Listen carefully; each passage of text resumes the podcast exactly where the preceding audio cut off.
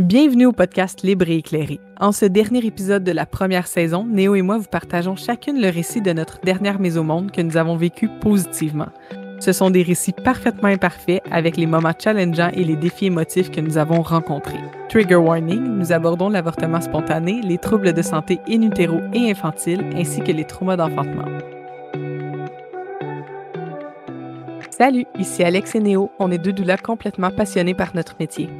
On souhaite redonner aux personnes qui enfantent le pouvoir qui leur revient en informant, en partageant et en discutant de nos expériences en lien avec le monde des naissances. On va communiquer du vrai et du raw pour que tout comme nous, tu sois libre et éclairé.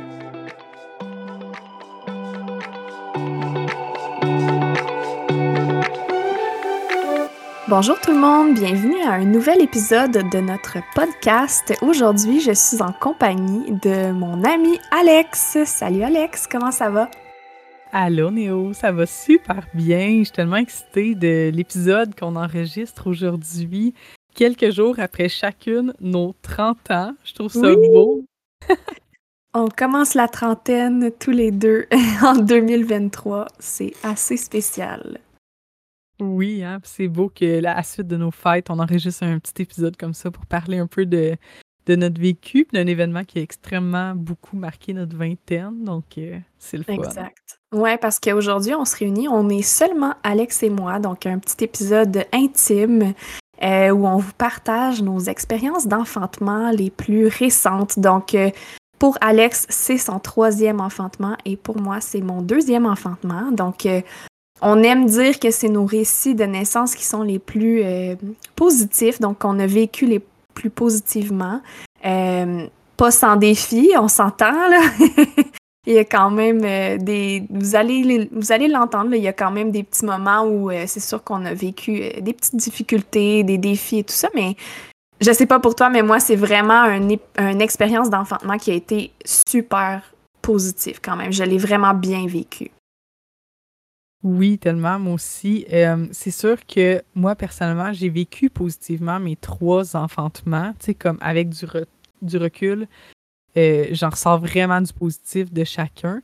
Mais je dirais que c'est l'histoire euh, qui a été le moins, malgré qu'elle ait été challengeante par moments, ça a été quand même vraiment empouvoirant, comme on dit souvent je me suis sentie puissante en le faisant. Je me sentais aussi, là, une des grosses, grosses différences, là, je me sentais très prête en y allant. Mm je pense que ça a joué beaucoup sur le fait que ce soit un récit positif. Mais on tenait à le mentionner là, à quel point c'est pas parce qu'on dit que ça, c'est des récits positifs que ils sont plus importants à partager que euh, les autres récits, les récits qui sont plus négatifs, voire traumatiques. D'ailleurs, on va éventuellement, dans une prochaine saison ou euh, une autre suivante, raconter nos autres, nos trois autres expériences de naissance qu'on a toutes les deux ensemble. Mm-hmm. Oui, exact. Puis j'aime ce que tu dis parce que, tu sais, je trouve que c'est important quand même qu'on parle des vraies affaires. Tu sais, c'est.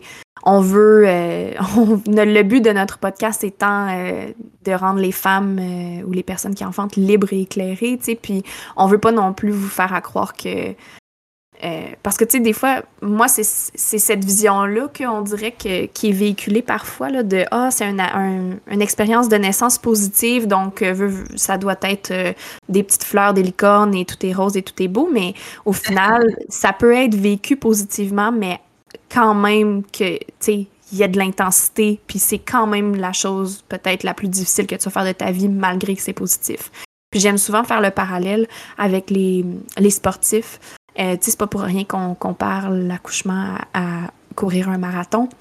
Mais souvent, les marathoniens, ils vont être en gros efforts physiques, c'est intense, c'est difficile. À un certain moment, ils pensent abandonner. Euh, mentalement, c'est vraiment euh, demandant, mais au final, euh, c'est vraiment un gros effort qu'ils font, c'est intense. Peut-être que si tu leur demandes courrais-tu un autre marathon bientôt, ils vont peut-être te dire euh, cinq minutes après non, plus jamais.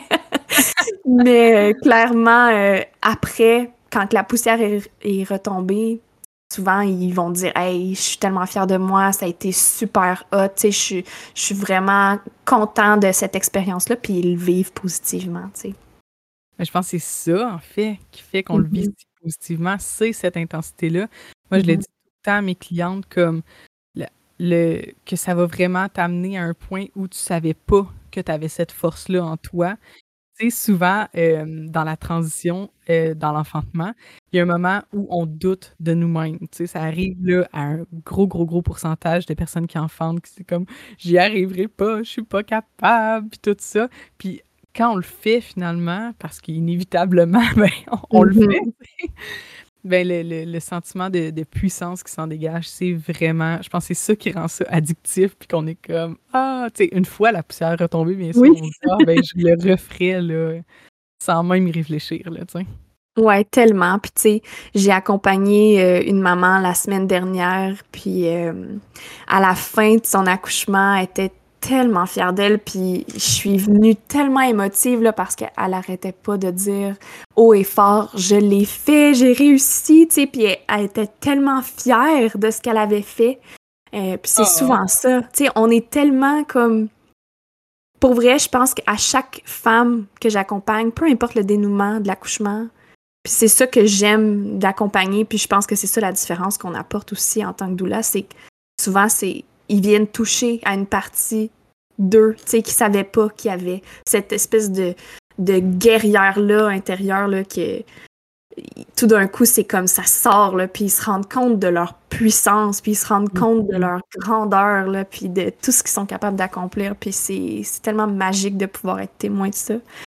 Fait que, C'est absolument phénoménal. Puis, comme tu dis, c'est peu importe l'issue, là, même euh, sais, ceux, celles qui, qui, ont vécu une césarienne, ça enlève pas cette puissance-là d'avoir vécu ce travail-là ou de pas avoir vécu de travail, mais d'avoir vécu cette opération-là. Mm-hmm. Tous les récits, selon moi, ont la, la probabilité d'amener à une puissance là, comme ça. C'est vraiment beau. J'ai des frissons quand tu m'en parles. Je pense que je vais avoir des frissons tout le long de notre épisode aujourd'hui parce que relater ces histoires-là, c'est vraiment là, c'est quelque chose de tellement euh, qu'on chérit là, au fond de nous ces mmh histoires-là. Puis de là, la pertinence, là, quand on se prépare à un enfantement, je pense, de justement d'avoir, tu sais, de se permettre d'avoir une doula, de se permettre d'avoir une photographe de naissance parce que, tu sais, les personnes comme toi, moi et tout le personnel médical qui travaille autour de personnes qui enfantent, c'est comme le, le, quotidien de vivre ça. Mais tes histoires d'enfantement à toi, là, ils te suivent tout le reste de ta vie. Là, on, on va toujours s'en mm-hmm. rappeler, en parler, partager, tout ça. Fait qu'aujourd'hui, nous autres, on va quand même partir du début aussi. Puis là, pour vous situer un peu dans le fonctionnement de l'épisode aujourd'hui, ben, on va vraiment vous raconter notre expérience personnelle sur comment on l'a vécu à ce moment-là. Euh, puis on va y aller une chacun notre tour, dans le fond. Donc, euh, mon histoire et l'histoire de Alex. Euh, puis, tu sais, peut-être, en tout cas, je sais pas pour toi, mais pour ma part, je vais vous raconter comment euh, moi je l'ai vécu à ce moment-là. Donc ça fait quand même deux ans euh, que j'étais enceinte, donc puis un petit peu plus qu'un an, donc j'ai, donné naissance pour la deuxième fois. Fait que c'est certain que j'ai beaucoup cheminé. Puis je pense que de revivre cette expérience-là maintenant, avec les connaissances que j'ai, je pense que mes émotions pas les mêmes, mais bon, c'est facile à dire maintenant. Hein. Mais sur le coup, je vais vous parler de comment je me sentais à ce moment-là. Donc, euh, c'est sûr que hum, je suis plus la même Naomi maintenant, là, mais je vous parle de la Naomi de 2022. je trouve ça euh, honnête de le faire de cette façon-là, de montrer euh, la réalité. Je pense que d'ailleurs, c'est un très bon épisode à écouter pour une personne enceinte parce que, euh, ben c'est ça, là, vous allez entendre que malgré les, challenges qu'on a eus, euh, on a quand même vécu ça super positivement et tout ça. Donc, euh, est-ce que ça tente de commencer, Néo? Ouais, je vais commencer ça.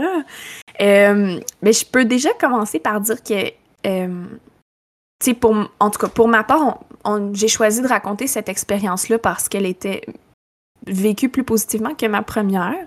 puis moi, j'avais quand même une, une réticence à retomber enceinte euh, parce que j'ai mal vécu je vais le dire, j'ai pas aimé ça être enceinte la première fois. J'ai vraiment gardé comme des mauvais souvenirs de ça. Puis euh, de retomber enceinte une deuxième fois, c'était comme un peu euh, j'avais j'avais j'avais peur, j'avais peur de revivre cette ces malaises là, j'ai été très malade la première grossesse donc à en vomir à tous les jours jusqu'à 40 semaines. Euh, donc, assez prenant. Puis, euh, c'est sûr que quand je suis retombée enceinte, j'avais, je traînais un peu avec moi là, cette peur-là aussi là, de, vivre une mauvaise grossesse. Puis, euh, ben mauvaise, difficile, je dirais. Puis j'ai quand même, j'ai quand même eu des difficultés dans cette grossesse-là aussi, la deuxième grossesse, mais mes nausées ont pas duré jusqu'à la fin, donc ça, j'étais quand même très contente. Mais j'ai eu beaucoup de maux physiques, là, des douleurs à la symphyse, des douleurs aux hanches, j'étais très inconfortable. J'ai pris aussi énormément de poids, puis euh, pour moi, ça, c'était quand même euh, difficile, tu sais, de, de, continuer mes activités régulières, mais avec ce gros surplus de poids-là. Euh, mm. Ouais, ça, ça a fait comme ça a joué beaucoup sur mon mental dans ma grossesse. J'ai de la difficulté à voir les choses positivement. Je voyais beaucoup euh, les problèmes, que c'était pas le fun, que j'aimais pas ça. Fait que, tu sais, pour moi, la grossesse, c'est ça, ça a été euh, un peu plus synonyme de, difficulté, puis de, de handicap même quasiment. Tu sais, je trouvais ça vraiment difficile de vaquer à mes occupations régulières, là. Ben oui, je comprends. Puis le fait que tu avais vécu ta première grossesse euh, aussi difficilement, est-ce que vous aviez comme vraiment planifié l'écart d'âge euh, entre les enfants, le moment que tu retomberais enceinte ou ça a été plus une surprise? Comment ça s'est passé, ça, pour vous?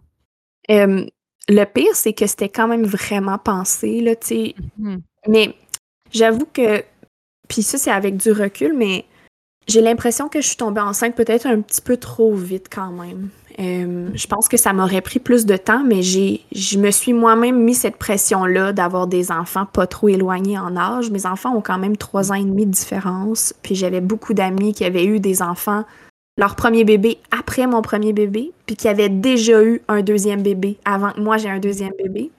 Puis tu sais comment qu'on est mal fait, mais je sais là maintenant vraiment que ça c'est leur histoire, puis ça c'est mon histoire, puis on est on est tous différents, mais on dirait que sur le coup, j'étais comme, hey, comment ça, moi, je suis pas rendue à cette place-là, tu sais, d'avoir un deuxième enfant, tu sais, qu'est-ce qui se passe? Faut dire que peut-être ça sera pour un autre épisode, mais mon fils a eu aussi quand même beaucoup de problèmes de santé, donc ça a quand même joué sur le fait que j'étais pas prête à me relancer là-dedans.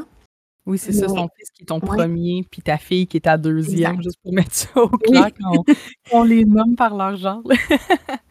Oui, exact, t'as bien raison. Donc, euh, c'est ça, mon premier bébé qui a eu quand même beaucoup de problèmes de santé, puis ça, ça a joué quand ça a joué vraiment sur mon sur le fait que je me demandais, tu sais, est-ce que mon deuxième enfant allait avoir les mêmes problèmes? Est-ce que je vais revivre quelque chose de similaire? Puis j'étais pas mentalement prête à me, relancer, mais sentant que euh, tout le monde autour de moi avait des deuxièmes bébés, je me suis quand même mis cette pression-là, OK, tu sais, il faudrait que je retombe enceinte aussi. Fait que c'est sûr que j'ai quand même vécu des bonnes nausées, mais ça s'est, ça s'est bien placé. Puis, tu sais, outre le fait que j'avais des maux physiques, euh, j'ai quand même eu une belle grossesse, mieux que la première, euh, juste différente. Puis, je pense que c'est ce qui fait la beauté aussi de chaque expérience, c'est que c'est, jamais pareil, puis on ne sait pas vraiment comment on va l'expérimenter. Euh, mais, mettons, pour ma préparation à l'enfantement, moi, je je savais déjà que je voulais vivre quelque chose de différent que ma première naissance, puis je voulais vraiment essayer un, accouchement physiologique. Euh, je m'étais comme. C'est ça que tu avais vécu à ta première, un accouchement physiologique? Non. C'est ça. J'ai vécu euh, un accouchement par voie basse quand même, mais avec euh, épidurale.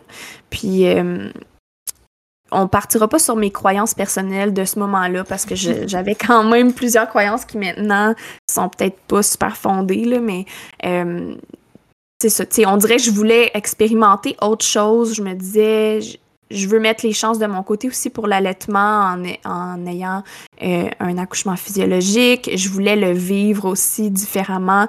Euh, puis c'est bizarre, mais j'avais jamais pensé que j'aurais pu, mettons, avoir un suivi sage-femme. Tu sais, moi, je suis allée d'emblée avec un suivi gynécologique parce que dans le coin ici, il n'y avait pas de maison de naissance. Fait que moi, je me dis, ah, il n'y a pas de maison de naissance, donc il n'y a pas de sage-femme. Fait que j'ai comme mm. pas le choix d'aller vers un suivi euh, gynécologique. Ben, tu sais, je pense que la forte majorité des gens se dirigent mm-hmm. vers un suivi euh, médical euh, avec des médecins, je veux dire, mm-hmm. sans aucun questionnement. C'est aussi ce que j'ai fait particulièrement pour ma première. oui, c'est ça. Puis, tu sais, on dirait que j'étais pas prête à me dire ah, est-ce que je l'essaye à la maison? Maintenant, je dirais oui, je le ferai à la maison à 100%. Surtout avec l'expérience que je vais vous raconter, on dirait que c'est comme je le vois vraiment, le changement d'environnement dans mon, dans mon histoire que ça a mm. beaucoup impacté. Là. Mais euh, c'est ça. Fait que j'étais vraiment comme mindée sur euh, accoucher euh, de façon physiologique, puis je voulais faire le plus de travail à la maison. Mais je me mettais quand même beaucoup de pression sur la date de mon accouchement. Puis c'est vraiment niaiseux, mais c'est quelque chose que je veux aborder aussi. Je sais pas si toi, tu ressentais cette pression-là, mais on dirait que j'avais le feeling, puis j'ai encore le feeling que je trouve que dans notre société, accoucher avant sa date, c'est comme une réussite. Puis accoucher après sa date, c'est comme si, ah, OK, toi, t'as dépassé ta date. Tu sais, puis, hey, cool, t'as accouché à 39 semaines et deux jours. Hey, vraiment nice. Hey, wow, 38 semaines. Tu sais, comme, comme si. Comme si la date qu'on t'avait donnée, fallait vraiment que ça se passe avant. Puis si ça se passe après, c'était pas euh, t'avais fait un tu t'avais échoué là c'est comme il y a quelque chose qui, fonctionne pas puis toi ça prend plus de temps puis c'est long je sais pas qu'est-ce que tu penses de ma réflexion? Oui oui c'est très très glorifié de d'enfanter avant moi je pense que ça vient vraiment beaucoup du fait que euh, on est pressé on vit dans mm-hmm. une société, on veut tout maintenant. Puis, tu sais, c'est sûr, c'est tellement naturel d'avoir hâte de voir notre bébé, tu sais. Mm-hmm. Euh, puis la, la tannée d'être enceinte à la fin, puis juste comme vouloir être avec notre bébé dans nos bras, dans notre chaise versante, tu sais. Sauf que euh, c'est ça, ça a amené cette glorification-là, puis on voit des fois des posts, ah, 37 semaines, on t'attend, tu sais. Puis là, je suis comme, c'est vraiment pas idéal d'avoir un bébé dans la 37e semaine, là, tu sais. Il n'est pas à terme, là. fait que c'est ça, c'est dommage. Puis c'est vrai qu'après, ben, on voit ça comme on est comme triste pour la personne. Ah ouais, ah, ok, 41 semaines, c'est rough, tu sais. Donc, c'est sûr que cette image-là, positive, négative, est, confrontante. Vraiment. Puis, tu sais, j'ai accouché quand même relativement proche de ma date, là, mais on dirait que pour moi, c'est quelque chose qui me tient vraiment à cœur comme doula, d'aider mes clients à changer leur mindset pour pas que mm-hmm. justement que ça devienne une date butoir, que là, tu sais, ça, ça marche pas ton affaire parce que là, t'as passé ta date, puis là, tu sais, pauvre toi, t'es rendu à 41 semaines et deux jours, puis là, ça arrivera jamais. Puis, tu sais, c'est tellement un mental game, déjà, l'accouchement. On peut-tu, s'il vous plaît, avoir de la, de la douceur envers soi-même sur genre laisser son corps et son bébé faire le travail là, quand ça va arriver? tu as tellement raison, je trouve ça intéressant que tu fasses ça. Puis je pense que je vais essayer de le faire plus aussi avec mes clients. Puis mm-hmm. aussi, je me dis tout le temps, quand les gens deviennent si pressés, là, comme je comprends avec tout l'amour du monde et toute l'empathie du monde, mais je me dis, c'est dans les prochains jours, c'est sûr à un milliard de pourcents que c'est dans les prochains jours. Là. Fait que, mm. ça s'en vient. Là. Tu seras pas enceinte pour toujours, là. À un moment donné, ce bébé-là va sortir. c'est ça, mais des fois, j'ai l'impression que c'est comme quand t'as vraiment. Tu sais, t'as quand même envie de pipi en te rendant chez toi à la maison. Puis quand tu mets les clés dans la porte, là, là ça presse. Ben, c'est ce moment-là que tu mets les clés dans la porte qui est vraiment comme un struggle. ouais. Puis tu sais, je suis la première à dire que j'ai eu des. J'ai pas eu des grossesses plaisantes, là. Tu sais, j'ai. Je n'ai pas aimé ça, être enceinte. Puis on dirait que c'est comme, je me dis, ah, c'est un, un, podcast de récits positifs, mais non, j'ai pas aimé ça, être enceinte. Puis j'étais la première, j'étais la première à dire quand est-ce que je vais accoucher, tu sais, genre j'en peux plus là, c'est quand que ça finit là. Puis pourtant, tu sais maintenant, je le vois tellement que c'est c'est futile au fond là. On, mm-hmm. on, devrait pas se mettre un un time bomb là, sur notre euh, comme si ça allait exploser si on dépassait notre date là, tu sais fait que Ouais ouais, il faut normaliser ce feeling là de pas aimer être enceinte. Il faut normaliser le feeling d'avoir hâte d'enfanter, mais il faut aussi amener mm-hmm. l'information que mm-hmm. ça peut être dangereux d'enfanter trop tôt. Ça peut être pas idéal pour ton bébé de tout faire à l'avance pour que, qu'il enfante plus tôt sans raison médicale. c'est important d'en parler, puis j'aime ça que, tu le nommes. Là. Ouais, je suis 100% d'accord. Parce qu'en fait, je fais, je raconte ça surtout parce que ça a vraiment un lien avec le début de mon histoire. Là. Je vais enfin rentrer là-dedans, mais moi, j'étais due le vendredi le 13 mai. Euh, puis là, mon histoire commence le jeudi le 12. Puis moi, j'avais vraiment espoir d'accoucher avant ma date parce que mon premier bébé, j'ai accouché avant ma date. Puis mhm. on me disait tout le temps Ah, t'as accouché avant, c'est sûr que ton deuxième, tu vas accoucher encore plus avant. Tu sais, genre, OK, si ton mhm. premier bébé t'a accouché à 40 semaines, l'autre le deuxième peut-être à 39, puis l'autre peut-être à 38. C'est comme si c'était automatique que ça se rapproche, c'est de plus en plus tôt à chaque fois. T'as déjà entendu ça aussi, hein? complètement faux, là. on sait qu'en fait, ça a plutôt tendance à être relativement stable. les personnes qui ont tendance à mm-hmm. accoucher à 42 semaines vont souvent tout le temps accoucher à 42 semaines et l'inverse, un corps qui est prêt mm-hmm. tout le temps à 38 semaines, ben ce sera tout le temps 38 semaines. Oui. Puis euh, c'est ça, tu sais, fait moi, j'avais comme cet espoir-là d'accoucher avant ma date. Finalement, jeudi, le 12, on est la veille de ma date prévue. Je suis comme, bon, ben, il me reste euh, il me reste comme 48 heures là, pour que ça se passe, là, parce que moi, c'était comme mordicus, fallait que ça se passe là, tu sais. Fait que je m'en vais marcher aux promenades. Je pense que je suis comme en train de faire euh, des courses là, pour je sais pas quoi. Puis j'ai passé un bon trois heures au centre d'achat.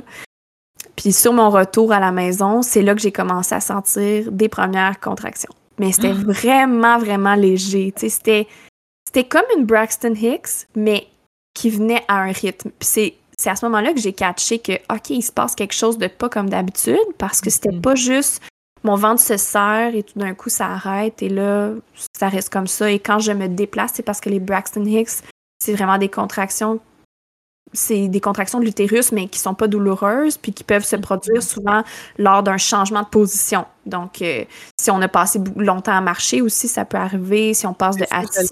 Ça, ça, a un impact, comme un lien direct avec ton magasinage. Je l'ai vécu dans les autres grossesses précédentes aussi, d'aller magasiner la veille que finalement j'ai enfanté. Puis ouf, ça partait, mais c'était pas, euh, c'était pas le vrai travail qui embarquait. C'est ça. Le vrai on, on devrait pas dire ça, le vrai puis le faux travail. Mais c'était pas le ben, travail actif qui s'en venait, là. Exactement, ouais.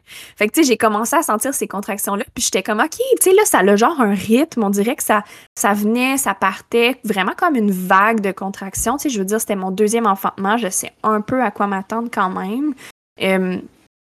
puis, je les sentais quand même proches aussi. Puis, c'était pas mal aux 5 minutes déjà, tu sais. Fait que je me disais, OK, on parle de la règle du 4-1-1, là, tu sais. Faut que tu ressentes des contractions aux 4 minutes qui durent une minute pendant une heure. Ça, c'est à peu près les indications que le personnel médical va dire pour te rendre à l'hôpital. Plus la soirée avançait, plus mes contractions restaient comme ça mais j'étais quand même capable de parler pendant ma contraction, j'étais capable de comme bouger, euh, je veux dire, j'ai fait mes, tu sais, j'ai fait à souper, j'ai fait mes affaires, puis mes contractions. Une minute tes contractions? Pas mal, genre 45 ah secondes, là, ouais, ils étaient longues, mais tu sais, c'était pas tellement douloureux, là. Puis je me souviens, autour de comme 10 heures, j'ai appelé l'unité des naissances de l'hôpital où j'ai accouché, puis euh, je parlais avec l'infirmière, j'étais comme, tu sais, mes contractions sont comme puis là, il était rendu presque aux 4 minutes. J'étais comme, tu sais, ils sont assez régulières, sont comme aux 4 minutes. Puis là, j'avais genre la peur. j'avais peur de que mon travail avance vraiment vite. Mais en fait, j'aurais vraiment aimé ça. Tu sais, que mon travail avance vraiment vite sans trop m'en rendre compte. Puis que finalement, genre, je suis rendue à 10. Puis que mon travail, c'était ça, là. Tu sais, super léger. Dream. ouais, vraiment. Fait que finalement, l'infirmière, elle me dit, bien, regarde, si tu doutes, viens ici, puis euh, on va voir euh, qu'est-ce qu'il y en est. Fait que mes parents habitent quand même à une heure et quart d'ici, puis on n'a pas énormément de réseau où est-ce qu'on habite. Donc, tu sais, moi, j'avais quand même un plus grand à faire garder. Là. Fait qu'il fallait que je trouve quelqu'un pour s'en occuper pendant qu'on allait être parti. Puis, on avait quand même amené nos sacs d'hôpital d'un coup que, tu sais. Fait que finalement, fait venir ma mère, fait venir la voisine en attendant que mes parents arrivent. Ben, c'était juste ma mère qui est venue avec ma soeur, en fait. Mon père, non, mais ma mère et ma soeur.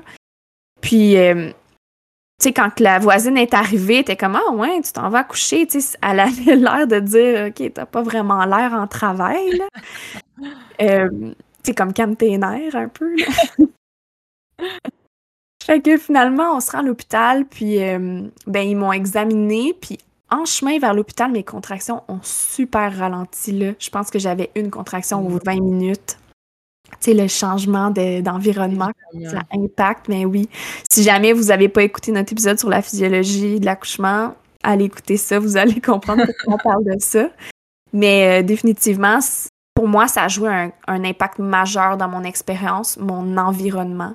Euh, mm la raison numéro un pourquoi je réaccoucherai à la maison, finalement, tu. Mais, euh, c'est ça. Fait qu'en me rendant à l'hôpital, finalement, on m'examine, puis là, on me dit que je suis euh, à 2 cm. Donc, euh, moi, j'étais comme, oh boy, j'ai du chemin à parcourir. Fait finalement, je retourne chez moi. Puis, ce qui a été vraiment difficile dans mon accouchement, ça a été mon mental. Vraiment, vraiment mon mental. Puis ce qui est maintenant quelque chose que je veux amener mes clients beaucoup à travailler, tu sais, la façon qu'ils voient les choses, comment ils se préparent, euh, les émotions qu'ils vivent aussi. Euh, je n'étais pas découragée à ce moment-là, mais c'est sûr que euh, je me sentais extrêmement mal d'avoir fait déplacer ma mère et ma soeur, qui avaient fait une heure de route pour venir, tu sais. Fait que finalement, ils ont décidé de rester à la maison le lendemain, donc le vendredi, qui était ma date prévue. ils ont décidé de rester pour dormir. Ils ont passé toute la journée chez moi. Puis moi, pendant toute la journée, je le ressentais pas vraiment sur le coup, mais c'est avec du recul que je me rends compte que c'est ça que je vivais. Euh, j'avais comme l'impression que vu que j'avais fait déplacer des gens, fallait que j'accouche là. là. je les ai fait venir, fait faut que ça se passe, là, parce que sinon, je les ai fait venir pour rien, puis là, j'ai dérangé ma soeur, puis là, tu sais, l'anxiété embarque, là, j'ai, tu sais, j'accoucherai pas, puis là, je les ai fait venir pour rien, puis là, je me sens super mal, à manque du travail, pendant que, tu sais, ça se passe pas, là, fait. Puis là, le stress étant le pire ennemi de la mm-hmm. progression du travail. Exact. Ouais. fait que finalement, le vendredi, mes contractions, ils étaient comme aux 20 minutes, mettons, là, toute la journée. Fait que j'ai quand même eu encore des contractions toute la journée. Puis je me souviens de texter mes amis, tu sais, qui étaient super excités le jeudi, qu'on s'en allait à l'hôpital. Puis là, le vendredi, tu sais, qui me posent des questions sur mon travail. Puis je suis comme, ben, j'étais encore en contraction, mais ça avance pas vraiment. Euh, c'est super lent. Euh, tu sais, c'est des contractions aux 20 minutes en ce moment. Fait que finalement, en après-midi, j'avais un rendez-vous avec ma gynécologue. Je me suis rendue à mon rendez-vous avec mon chum, puis euh, euh, elle m'a examinée, puis j'étais à 3 cm. Fait que j'avais comme fait 1 cm depuis la veille. Euh, puis elle m'a dit, tu sais, je pourrais te faire un stripping. Le fameux stripping. Mm-hmm. Euh, sur le coup, moi, j'avais tellement pas d'informations là-dessus. Je pense que la seule chose qu'elle m'a dit sur les effets euh, possibles du stripping, c'est euh, qu'elle pourrait accidentellement crever ma poche des os. mais elle m'a pas parlé du fameux impact que ça pourrait avoir sur la latence aussi. Tu veux-tu nous dire un petit peu, toi, qu'est-ce que tu connais du stripping, Alex? Ben, je trouve ça dommage, je trouve ça triste, puis je l'ai vécu aussi, puis en mon doux, j'ai l'impression que tout le monde le vit, là mais qu'à quel point il ne parle pas des effets secondaires du stripping, puis que c'est vrai que c'est un des dangers de percer la poche des os accidentelle, probablement le, le, moins commun, mais un des dangers qui est réel et très commun, c'est de faire un long, lent, une longue et lente, pardon, latence qui va un peu euh, comme mener à rien, entre guillemets, là, qui peut complètement arrêter. Mais on parle d'une latence qui peut durer le 3-4 jours là, sans mener à rien avant que le travail naturellement soit de lui-même prêt à commencer. Là. Exact. Puis, tu sais, ma gynécologue, elle m'avait dit, euh, là, si je te fais le stripping, j'étais comme, tu sais, ça va-tu marcher? Je sais pas. Moi, c'était la première fois que je me faisais faire un stripping. Fait que, premièrement, j'avais aucune idée à quoi m'attendre en termes de sensations physiques.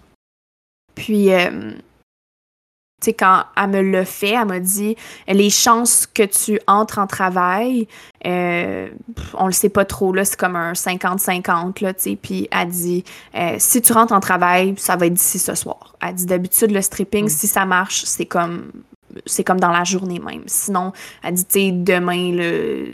Attends-toi pas à ce que ça soit l'effet du stripping. Là. Demain, si jamais tu rentres en travail, c'est plus parce que, bon, ton corps a cheminé puis il se passe des choses. Mais elle dit si c'est vraiment le stripping qui t'amène en travail, ça va être ce soir. Fait que moi, j'avais vraiment, vraiment, vraiment espoir que ça arrive cette journée-là. J'étais à ma date prévue. J'avais ma mère chez moi, j'avais ma soeur chez moi. J'étais comme, tout est là, là. Pourquoi ça se passe pas? Puis finalement, j'ai mm. passé le restant de la journée à avoir des contractions encore aux 15-20 minutes. Puis tu sais, j'en veux pas à ma famille parce que c'est moi qui leur ai demandé de venir. Mais je le sais maintenant avec du recul que ça a été plus ou moins bénéfique pour mon mental. Parce que ma pauvre petite maman qui me demandait tout le temps là sont, sont au combien de temps tes contractions? Comment tu les ressens? Puis là ok ouais c'est bizarre pourquoi ça avance pas tu sais? Tout ce qu'elle voulait elle c'était le bien-être de sa fille. Mais au final moi ça me mettait beaucoup de pression de mm-hmm. performer mon accouchement. Que là, il faut que j'accouche parce que tout le monde est présent, puis là, tout est en place, là, fait qu'il faut que ça se passe, puis pourquoi ça marche pas?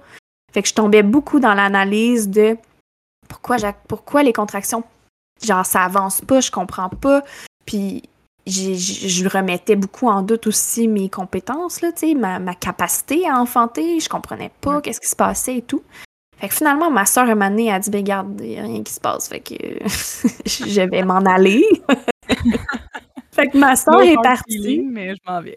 C'est ça, exact. Tu sais, un elle a dit, excuse-moi la soeur, mais là, regarde, je vais pas attendre 40. C'est ça, exact.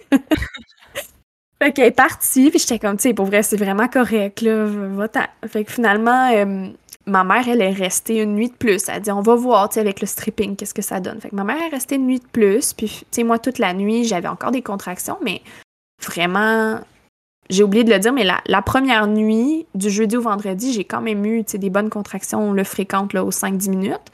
Mais la deuxième nuit, c'était rendu aux 20 minutes. J'ai été capable de dormir quand même là, des bons stretches. Puis le lendemain, la journée du samedi, j'ai pas grand souvenir de cette journée-là, à part que mes contractions ont vraiment, vraiment, vraiment ralenti. Là, une contraction à l'heure. Puis euh, ma mère a fini par s'en aller elle aussi, en disant comme bon ben ciao bye ma chum, je reviendrai quand ça sera real.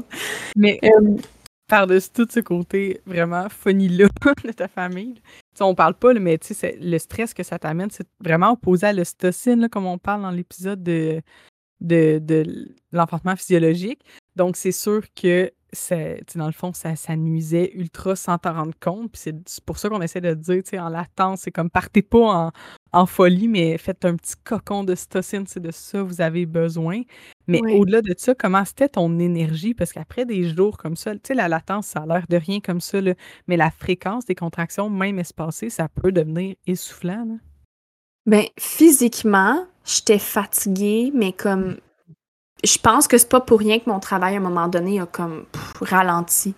C'est que mon corps et mon mental pensaient juste à se reposer, puis j'étais plus mindée à accoucher. Tu j'avais comme vraiment besoin de ce repos-là. Fait que maintenant, avec mon analyse de doula, c'est sûr que je le vois comme ça. Mais sur le coup, j'étais vraiment découragée. Je comprenais pas pourquoi ça fonctionnait pas, tu sais. Puis, faut dire aussi, que ma première expérience d'enfantement, ça a été, je vais en parler parce que là, je vois le lien, mais ça a été un long travail qui a, qui a été très lent, puis de me faire dire tout le temps que j'étais à la même dilatation constamment, puis de pas comprendre pourquoi mon corps ne le faisait pas, ce travail-là. Mm-hmm. Fait qu'on dirait que ça me replongeait dans ma, mon, ma première expérience. J'étais comme, je, dois avouer que j'ai eu des moments où je me suis dit, je comprends pas qu'est-ce qui se passe avec mon corps, tu sais, genre mon, j'ai juste les mots en anglais là, mais mon corps est en train de me, like my body is failing me, tu sais, mon corps me, hmm. il fonctionne pas là, qu'est-ce, tu sais, je comprends pas, c'est ça, pourquoi moi, genre ça fonctionne pas, ça, ça marche pas, j'accouche pas, tu sais. Fait que j'étais très dans la négativité à ce moment-là, puis c'est vraiment comme ça que je l'ai vécu, c'est je trouvais ça difficile à latence. je ne je mentirais pas. Là. J'ai trouvé ça vraiment difficile. Puis on a reçu une question sur Instagram. Qu'est-ce qui te rendait saine? Genre, comment tu gardais ta sanité d'esprit pendant la latence de plusieurs jours? Honnêtement, je ne sais pas. Parce que je, ne sais vraiment pas comment j'ai fait pour comme passer à travers ça. Je pense qu'à un moment donné, tu sais, des fois, on, le fait parce que parce qu'on n'a pas le choix, là, tu sais, je veux dire, c'est là, puis on le fait, là. Fait que, ouais. Mhm. ça a été vraiment comme. Ça a été long, mais à un moment donné, tu sais, dans la nuit du samedi au dimanche, j'ai. J'ai complètement dormi toute la nuit. Là. Je me suis même pas réveillée pour une aucune contraction. C'était comme si mon travail avait comme complètement, euh, complètement cessé. Là. Fait que euh, moi, je me disais, bon, ben, garde, j'accoucherai pas, tu sais, ça, ça va se passer plus tard. Puis j'étais quasiment rendue à me dire, ben, garde, je me ferai provoquer après 41 semaines, tu sais, j'étais vraiment dans... Oui, je me disais, bon, ben, c'était des faux espoirs, euh, euh, ça va venir un jour, tu sais, mais... Mais c'est sûr que j'avais plus vraiment espoir que ça pick up, là, tu sais, je commençais à, me décourager pas mal. fait que ça a été quand même quelque chose de plus, de plus dur pour moi. Puis je pense que le moment que j'ai le plus aimé, c'est dans ce qui s'en vient, dans le fond. c'est ça qui peut être décourageant aussi, puis qui est comme quand on dit que c'était genre un jeu de mental, l'enfantement, c'est le fait que, étant donné qu'on sait pas c'est quand que ça commence, on sait pas combien de temps ça va durer. On n'a pas Mm-hmm. d'heure, de date, de fin, Ouais. tu sais, de, de- le moment que bébé sort, là. Mhm. Ben, c'est c'est ça qui, qui amène une certaine détresse parfois, parce Ouais, qu'on est comme. Si je vis ça pendant deux semaines, je vais mourir. Ou ça. si je vis cette intensité-là pendant encore six heures, je, je survivrai pas. Mais tu sais, c'est- cette erreur-là qu'on fait de se projeter dans le temps, mais tu sais, c'est comme un, Vraiment. un classique de l'anxiété, finalement. Ouais, vraiment. Exact. Non, c'est exactement ça. Puis, euh, tu sais, moi, je le savais pas, là, le dimanche matin, en me levant, que j'accoucherais cette journée-là, parce que, Exact. spoiler, j'ai accouché le dimanche, finalement. Mais Dimanche, euh, rendu quelle date euh, pour suivre ton on histoire? Le était- 15. là. on était rendu le 15, puis j'ai accouché un soir de pleine lune. Genre, Mhm. quelques minutes après la pleine lune. Fait que j'étais. Ouais, j'étais. Puis j'avais quand même un feeling. Tu sais, ça, je l'ai pas dit, mais moi, j'ai accouché à mon premier à une pleine lune. Je sais qu'il y a quand même un genre de phénomène autour des pleines lunes. Prouvé, pas Mhm. prouvé. Vous y croyez, vous y croyez pas. Moi, j'y croyais. On le voit, en tout cas, comme vais ça. juste dire ça. Mhm, vraiment, exact. Puis tu sais, je, je savais que ma date prévue était le 13, vendredi le 13, mais je savais aussi que la pleine lune était entre le 15 et le 16 pendant la nuit. Donc je me disais, il y a des fortes chances que j'accouche à cette date-là. Et finalement, euh, mon chum et mon garçon, mon premier, sont partis pendant euh, la matinée faire une petite sortie ensemble. Puis quand ils sont revenus, pendant qu'ils étaient partis, en fait, j'étais, je suis allée prendre un bain. J'en ai pris beaucoup pendant ma latence pour voir qu'est-ce que ça donnerait. Puis là, j'ai pris un bain, puis euh, j'avais pas vraiment de contractions, euh, tu sais, peut-être des petites Braxton, mais rien de vraiment intense. Puis quand je me suis installée dans le bain, je me souviens de regarder dehors, puis de regarder les feuilles qui commencent à pousser. Tu sais, on est au mois de mai, fait que je commençais à voir les bourgeons dans les feuilles à l'extérieur. Puis je me souviens de regarder le ciel, tu sais, puis c'est à ce moment-là, je pense, que j'ai vraiment lâché prise. Parce que, tu sais, de lâcher prise, c'est impossible à faire quand tu te dis faut que je lâche prise. Mhm. C'est impossible. Je pense que le moment où tu lâches vraiment prise, c'est quand tu arrêtes vraiment d'y penser ou que tu, tu fais. Tu sais, tu peux pas consciemment choisir de lâcher prise. C'est comme non. ça marche pas de même. Fait que euh, c'est Malheureusement. vraiment. Tu sais, ça, c'est plate, mais j'ai vraiment l'impression que c'est à ce moment-là que j'ai comme. Tu sais, je me souviens me dire, ben, garde bébé, viens quand tu viens, puis je te laisse les rênes, là. Tu sais, choisis. Garde, ça sera aujourd'hui, ça sera la semaine prochaine, tu sais. Là, là, genre, arrête, là, de te mettre des expectations sur le moment que ça va arriver, parce que ça, c'est pas important. C'est juste un chiffre, c'est juste une date. Tu sais, comme, on s'en fout, là. Fait que je me souviens de m'être dit ça mentalement, puis littéralement, genre cinq minutes après d'être sortie du bain, j'ai commencé à avoir des beaucoup plus grosses contractions. Euh, tu sais, assez, assez, assez grosses quand même. Euh, ouais.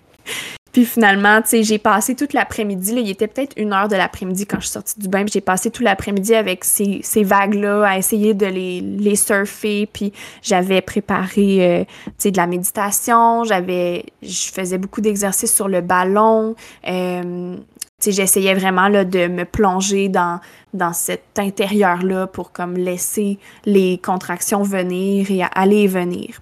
Fait que finalement, autour de comme 5 heures, on a rappelé la voisine puis pour qu'elle vienne. Puis là, en arrivant, elle m'a vue puis elle a dit « OK, t'as l'air pas mal plus, euh, tu sais, en travail, là, ça a l'air plus... Là, il croyait.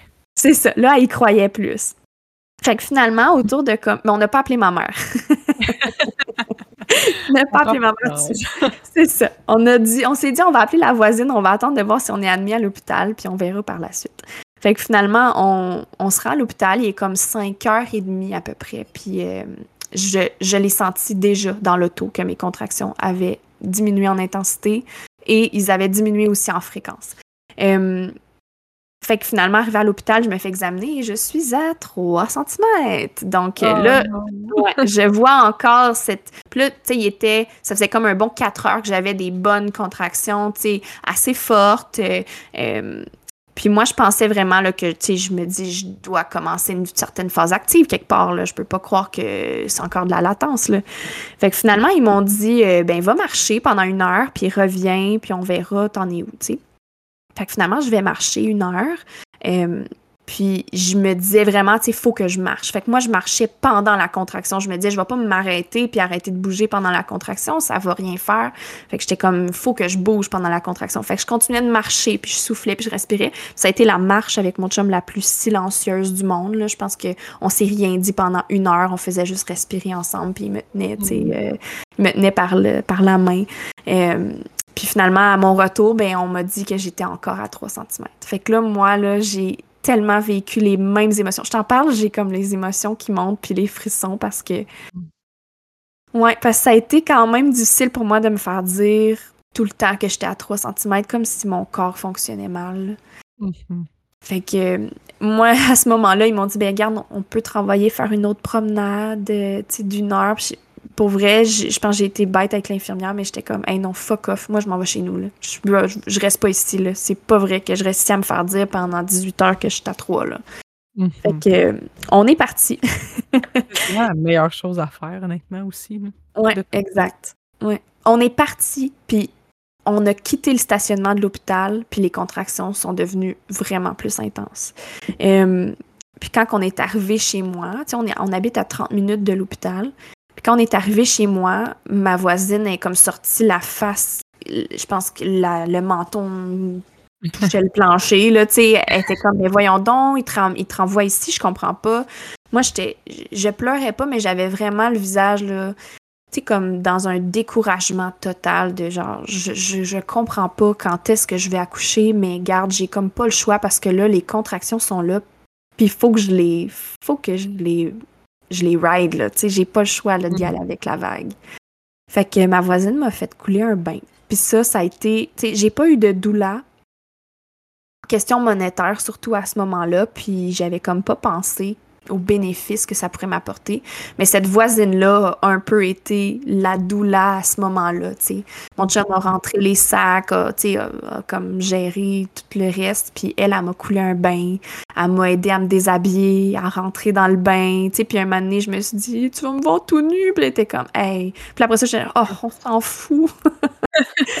C'est comment la sororité. Oui, tu sais comment il y a rien qui est important à ce moment-là? Elle m'a aidé à embarquer dans le bain, puis là, euh, mon chum m'a rejoint dans la salle de bain, puis elle a fermé la porte. Pour vrai, à ce moment-là, dans ce bain-là, c'est le meilleur souvenir que j'ai de mon accouchement.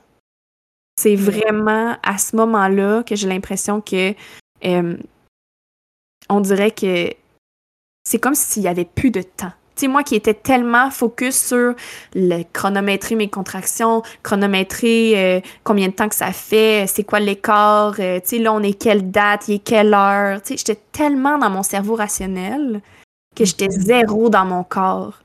Puis à ce moment-là, c'est comme si le temps s'est vraiment arrêté et j'ai j'ai comme pu calculer rien. Pour vrai, encore à ce jour, je sais pas combien de temps je suis restée dans le bain. Je sais pas à quelle heure. Tu sais, j'ai un peu une notion de l'heure parce que je sais à peu près à quelle heure on est parti de chez moi parce que je sais à quelle heure ma fille est née.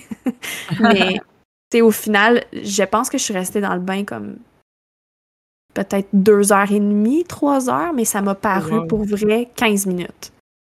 J'ai vraiment perdu la notion du temps. Puis là, je pense, je pense que c'est à ce moment-là que mon travail a comme tombé en travail actif. Hmm. Euh, moi, je le voyais pas comme ça. Là. J'étais, j'ai pas, j'ai pas ressenti l'intensité devenir plus intense, mais je me suis sentie moi plonger encore plus dans mon, mon intérieur.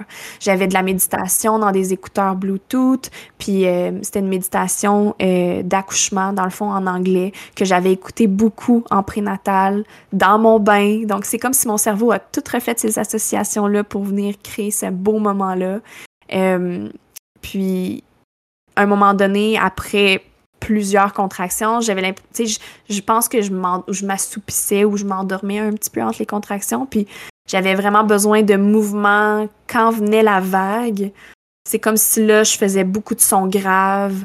Euh, je respirais, j'inspirais, j'expirais. Puis mon chum me tenait la tête. Donc, tu sais, il y avait comme cette espèce de connexion-là à mon moi intérieur, mais vraiment de penser à rien d'autre que ce qui se passe sur le moment en ce moment. Mm-hmm. Fait que c'est ça. Fait que finalement, à un moment donné, j'ai comme senti de sortir du bain, mais c'était pas. Euh, sais, il y a personne qui m'a dit, OK, on sort du bain. C'est vraiment juste comme si instinctivement, j'ai décidé de sortir. Euh, je commençais à avoir chaud peut-être, je sais plus. Pour vrai, c'est tellement flou, mais c'est tellement beau cette partie-là de mon accouchement parce que pour moi, c'est extrêmement puissant de voir ce que j'ai été capable de faire avec mon mental. Moi qui doutais tellement de moi, tu sais. Puis là, je dois avouer que les mm-hmm. contractions étaient assez fortes, assez intenses. Je, comme, mais j'étais tellement dans ma bulle que je le, je le ressentais pas tellement plus fort que les contractions que j'avais, mettons, dans l'auto ou dans l'après-midi, tu sais. Ouais quand même une intensité plus, euh, plus présente, là, on se mentira pas, mais euh, c'est ça. Puis, tu sais, en sortant du bain, je me suis comme rhabillée un peu, mais je me souviens de quelques positions là, que j'ai faites dans ma chambre, à côté, sur mon lit, puis mon chum qui me fait des squeezes de hanches, euh, mm-hmm. puis, tu sais, de faire des sons graves. Puis, on dirait que là, le moment que j'ai sorti du bain, puis que je me suis comme, OK, là, j'ai compris que le temps, c'était pas arrêté pour vrai, là, tu sais, je veux dire. je suis encore dans ma maison, je veux dire, ça avance. Mais là, on dirait que j'ai comme repris contact avec mon cerveau rationnel, puis là, j'ai commencé à me poser un peu plus de questions, tu sais. Euh, puis je, me souviens d'avoir regardé le téléphone à mon chum, puis mes contractions étaient aux une minute, euh, puis ils duraient quasiment une minute, tu sais. Fait que c'était assez rapproché, c'était assez intense. J'avais pas vraiment de pause, en fait. Euh, puis là, mon chum m'a appelé l'hôpital. Euh, moi, à travers tout ça, j'ai descendu les escaliers, je me suis rendue dans l'entrée, puis je l'entendais parler, c'était flou. Je me souviens qu'il est venu, tu avait mis l'infirmière sur le speaker et tout, puis elle lui avait dit, c'est l'espèce de truc qu'on dit, que les infirmières disent à tout le monde. Euh, ah, parce que j'ai oublié de le mentionner, mais je lui ai dit, je pense que j'ai perdu mes os. sais parce que là, j'étais sortie du bain puis je sentais qu'il y avait comme quelque chose qui coulait encore. Euh, pas intensément, mais comme si euh, je faisais pipi sans arrêt, ce qui est pas mal un signe que la poche commence à percer. Là. Euh, puis je me souviens de l'avoir dit, je pense que j'ai percé mes os. Puis là, lui, il est au téléphone, puis il dit, ah, oh, elle vient de me dire qu'elle pense qu'elle a percé ses os. Fait que là, l'infirmière lui dit, ben, dis qu'elle mette une serviette sanitaire pendant une heure. Puis qu'elle nous rappelle. Puis rappelez-nous après une heure si la serviette est bien imbibée. Euh, ça veut dire que c'est vraiment les os qu'elle a percés, puis là, vous pourrez vous en venir, tu sais. Quand mon chum me dit ça, tu il raccroche, puis là, je dis, je dis fuck off! Pour vrai, là, je suis désolée euh, aux auditeurs, mais je vais être assez cru dans mes paroles. Mais je disais fuck off que j'attends une heure, là, ça n'a pas de bon sens. J'étais genre, hey, non, non, on part maintenant. Puis comme je dis ça, je commence à sentir le réflexe d'éjection de mon bébé. Fait que je commence à sentir le réflexe d'éjection de mon bébé, puis ça a été un moment assez euh, euh, surprenant. Je m'attendais vraiment pas à sentir ça chez moi, premièrement, parce que mon plan n'était pas d'accoucher à domicile. Donc pour moi, je me disais, je vais avoir le temps de me rendre, puis je vais commencer à sentir ça là-bas. Puis il faut dire aussi qu'à mon premier, j'ai eu l'épidural. Donc moi, tout ça, c'était des nouvelles sensations. Oui, mm-hmm. l'intensité des contractions, je me souvenais, tu sais, j'avais vécu ça. Mais là, de sentir ce réflexe d'éjection-là, c'était extrêmement euh, bouleversant. je, je sais pas comment dire. là, parce que le fait que tu étais à la maison, c'est comme, oups, je suis-tu en train d'enfanter à la maison, littéralement, quand t'es pas prêt, ça doit être très choquant. Là. Je pensais vraiment que ma fille sortait. Tu sais, je me souviens de mettre ma main dans mon entrejambe puis d'être comme oh my gosh, tu sais, es-tu genre la tête sortie là, tellement que le réflexe était euh, était fort puis c'était pas quelque chose que je me souvenais d'avoir lu ou entendu. Fait que moi j'étais comme qu'est-ce qui se passe là, genre mon corps veut, sortir mon bébé là, j'étais pas prête à ça, surtout que je suis dans mon entrée, tu sais. Euh, je m'apprête à m'en aller. Puis tu sais, moi qui ai fait des sons graves tout le long de mon accouchement, ça a passé. Le premier réflexe, je me souviendrai, puis je pense que c'est un peu le running gag, mais ça a passé de comme puis là, c'était comme la surprise de genre, OK, ça, c'était pas un feeling que je m'attendais à vivre ici maintenant. Là. C'est un cri de surprise et non d'intensité. Exact. Non, c'est ça. J'étais pas en souffrance du tout. J'étais juste excessivement pas prête à ça. fait que euh, les auditeurs, si jamais vous vous préparez pour un enfantement physiologique, soyez prêts à ressentir que ça, quand le réflexe d'éjection arrive, souvent, c'est vrai. Moi, ce que je dis à mes clientes, c'est vraiment comme quand tu as une grosse envie de caca dans un magasin puis que c'est pas le temps de faire caca. c'est comme si ça pousse, ça veut sortir, mais tu, tu, te retiens de toutes tes forces. Fait que, tu sais, mm-hmm. ça a été vraiment ça que j'ai senti. C'est comme si mon utérus venait pousser mon bébé toute seule sans que je l'accompagne dans la poussée. Fait oh, C'est beau. C'est tellement envahissant, le réflexe d'éjection. Puis c'est littéralement ça, là. Tu sais, comme tu peux ne pas pousser pendant un enfantement. comme activement, là, tu peux ne pas pousser. Là, ton corps éjecte ton bébé là, exact. de lui. C'est fou. Puis moi, je le compare souvent à un, coup de marteau sur le, genou là, chez le médecin. Là, oui. Essaye de retenir ta jambe. C'est impossible. Ben, c'est la même chose. C'est vrai. C'est vrai, je vais dire ça maintenant parce que c'est vraiment ça. C'est vraiment ça, ça, ça. se fait tout seul. J'avais rien à faire, rien à penser ça, ça contractait tout seul, puis je sentais que ça poussait vers le bas.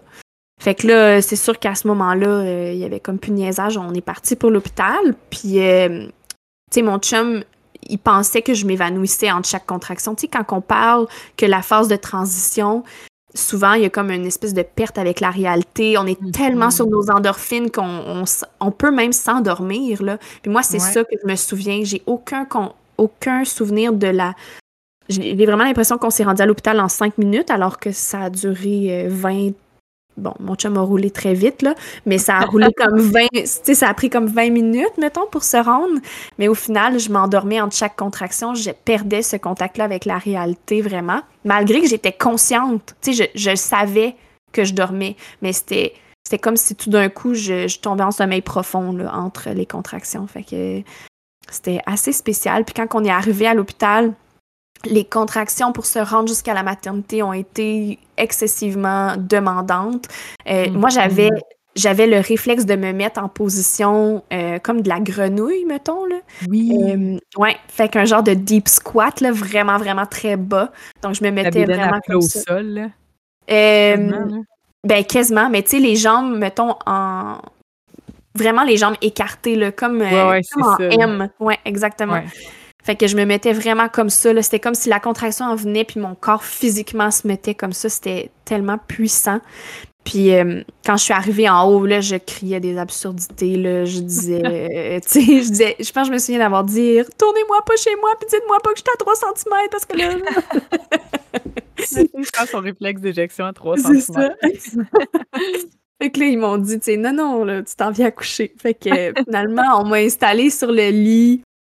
Euh, de peine et de misère. Puis. Euh, Est-ce que c'est ce que tu souhaitais d'aller sur le lit? À ce moment-là, là, je me posais pas de questions. Puis c'est vraiment. C'est vraiment peut-être un des regrets que j'ai de cet enfantement-là, c'est que avoir eu une douleur, j'ose espérer qu'elle m'aurait elle aurait essayé, ou du moins, de me ramener à moi. Parce que là, je pense que le changement de lieu, c'est beaucoup mon analyse que j'ai, tu sais, avec, on le voit là, dans mon récit, là, à quel point ça a été euh, ça a été intense, tu sais, pour moi de changer de lieu. On le voit que mon lieu sécuritaire, c'est vraiment chez nous, puis qu'à chaque fois que je change de lieu, tu sais, il y a comme eu un ralentissement des contractions et tout ça. Puis je pense qu'à partir du moment où je me suis rendue à l'hôpital, j'étais moins dans le le je me gère et tout va bien, j'étais plus dans le oh my gosh, ok là, je suis un peu plus en hystérie là, tu sais. Mm-hmm. Euh, puis je pense qu'avoir eu une douleur, elle aurait probablement essayé de, de me ramener à moi, de, mm-hmm. de me dire, tu sais, tout va bien, tu es en sécurité, on est là. Puis d'essayer de me rappeler aussi mes souhaits parce que moi, je me suis mis instinctivement sur le dos alors que je voulais pousser à quatre pattes. Mm-hmm. Euh, fait que, tu sais, ça, a été aussi de, faire des petits deuils après, de, même si mon expérience reste en grande majorité excessivement positive et je referai exactement ça demain, là, mettons.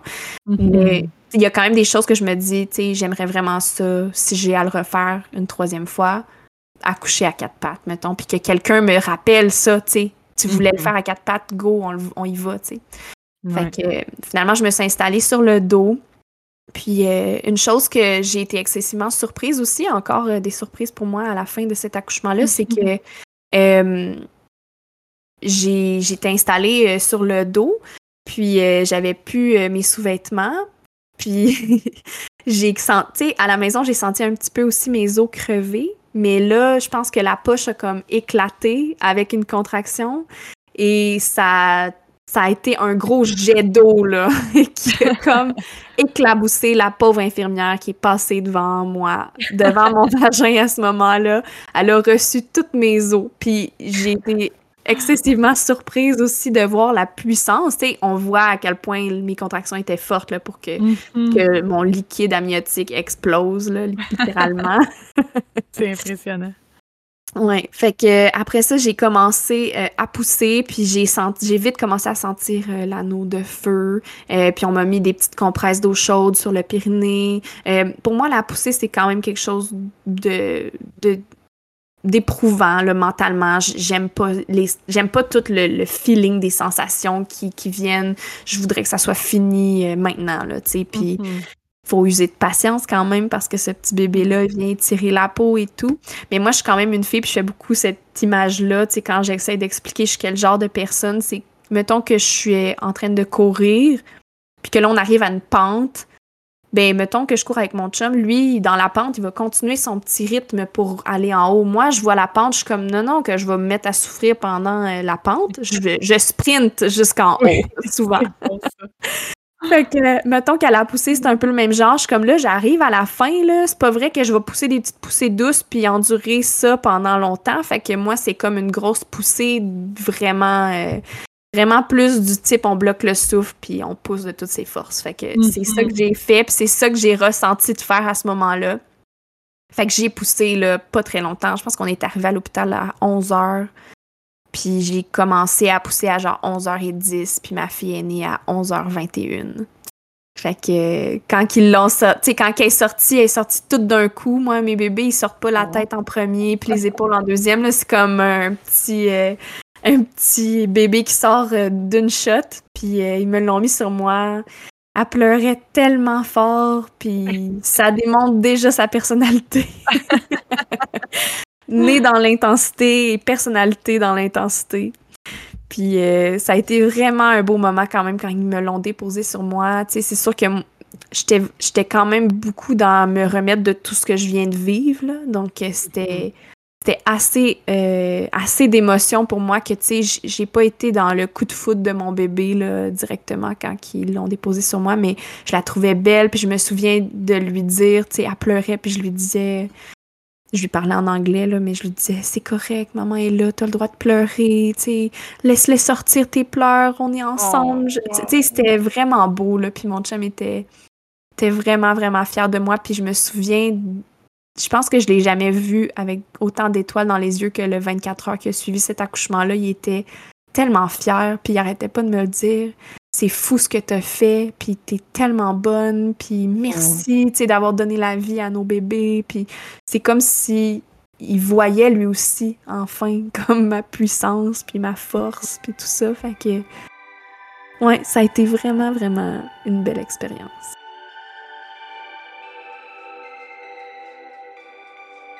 Donc moi, ça a parti assez particulièrement, tout ça. Là, juste pour mettre tout le monde en contexte, euh, j'ai eu euh, une fille en premier, ma première enfant. Et ensuite, j'ai eu un deuxième enfant, un garçon. Puis euh, le récit que je vais raconter, c'est mon troisième enfant qui est aussi un garçon.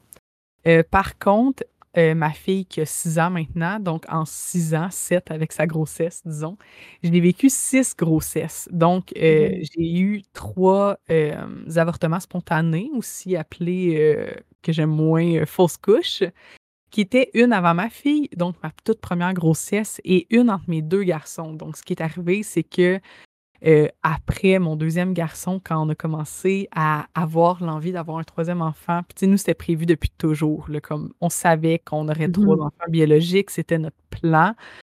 Euh, ben, c'est ça, j'étais dans une euh, année à mon travail qui était vraiment, vraiment excessivement, particulièrement difficile. Et quand je suis tombée enceinte après mon garçon, là, je, je raconte, parce que pour moi, ça a comme tout un impact. Là. Je le sentais que j'allais faire un avortement spontané. On dirait, là, c'était une pensée, une, crainte qui m'envahissait, puis j'avais pas eu ça, là, tout aux grossesses précédentes, même si j'en avais déjà vécu un. Donc, c'était vraiment weird comme feeling. Euh, j'étais en arrêt de travail à cause de la COVID. À ce moment-là, la COVID était toute fraîche. Euh, puis c'est ça, j'ai effectivement vécu ça à 10 semaines de grossesse. Ensuite, euh, très rapidement après, je suis retombée enceinte. j'avais le même feeling, que la même histoire allait se répéter. Et c'est à ce moment-là, j'ai pas été arrêtée. La COVID avait évolué à travers le temps. On n'arrêtait plus les personnes enceintes dans mon domaine. Puis, c'est vraiment sans surprise que j'ai refait un avortement spontané. Wow. c'était c'est vraiment inexplicable, mais c'est ça. C'était c'était mon feeling. Puis je pense que ça, ça a vraiment un fort lien. Là, puis mon chum aussi pense ça avec ma situation au travail. Tu sais, c'est sûr qu'un stress immense comme ça, c'est Mhm. pas bénéfique. Et finalement, je suis retombée enceinte. Puis moi, j'étais un peu rendue à cette étape-là, là, comme, hey, je suis bien, j'ai deux beaux enfants en santé. C'est correct, là. Tu sais, c'est. Ouais. Je vais vivre comme ça avec mes deux enfants, puis il y, a- il y a plus malheureux que moi, puis j'étais quasiment en train de faire la paix. Puis je me suis dit, je réessaye une dernière fois. Si je refais un autre avortement spontané, c'est fini, là. Tu sais, c'est dur pour le corps, là, ces grosses Ouais, variations d'hormones-là. Donc, ça a commencé tout tristounet comme ça. Puis quand je tombe enceinte, je savais que c'était la bonne. J'étais comme, Oh. Hey, je pense pas que je vais le revivre, je le sens que c'est la bonne. Je suis full émotive juste à parler de ça, on vient de Oh. commencer. Mais c'était comme, je sais pas, l'instinct, c'est vraiment fort. Puis euh, c'est ça, j'ai j'avais raison, hein, ça a été mon petit bébé Ouais. qui a- qui a euh, 21 mois quand on enregistre cet épisode. Donc, euh, ma grossesse a commencé comme ça, de cette façon-là, avec un bébé très, très, très désiré, hein, après euh, autant de décès. Et puis, tout allait bien. Moi, j'ai choisi pour la première fois un suivi sage-femme. C'était une évidence rendue à cette étape-là. Je n'étais pas encore doula, mais mes, mes visions de tout ça progressaient. Euh, je savais que c'était ma dernière grossesse, donc je voulais vivre ce suivi sage-femme-là. J'ai eu la chance que dans ma région, c'était pas encore comme des grosses listes d'attente. J'ai été tout de suite acceptée. Euh, J'étais due le 27 décembre, donc en plein Wow. temps des fêtes, qui est vraiment pas, tu sais, ce que j'avais planifié là, en tant que tel, là, à, à cause des, Mhm. des Deux autres avant. c'est ça. Ouais.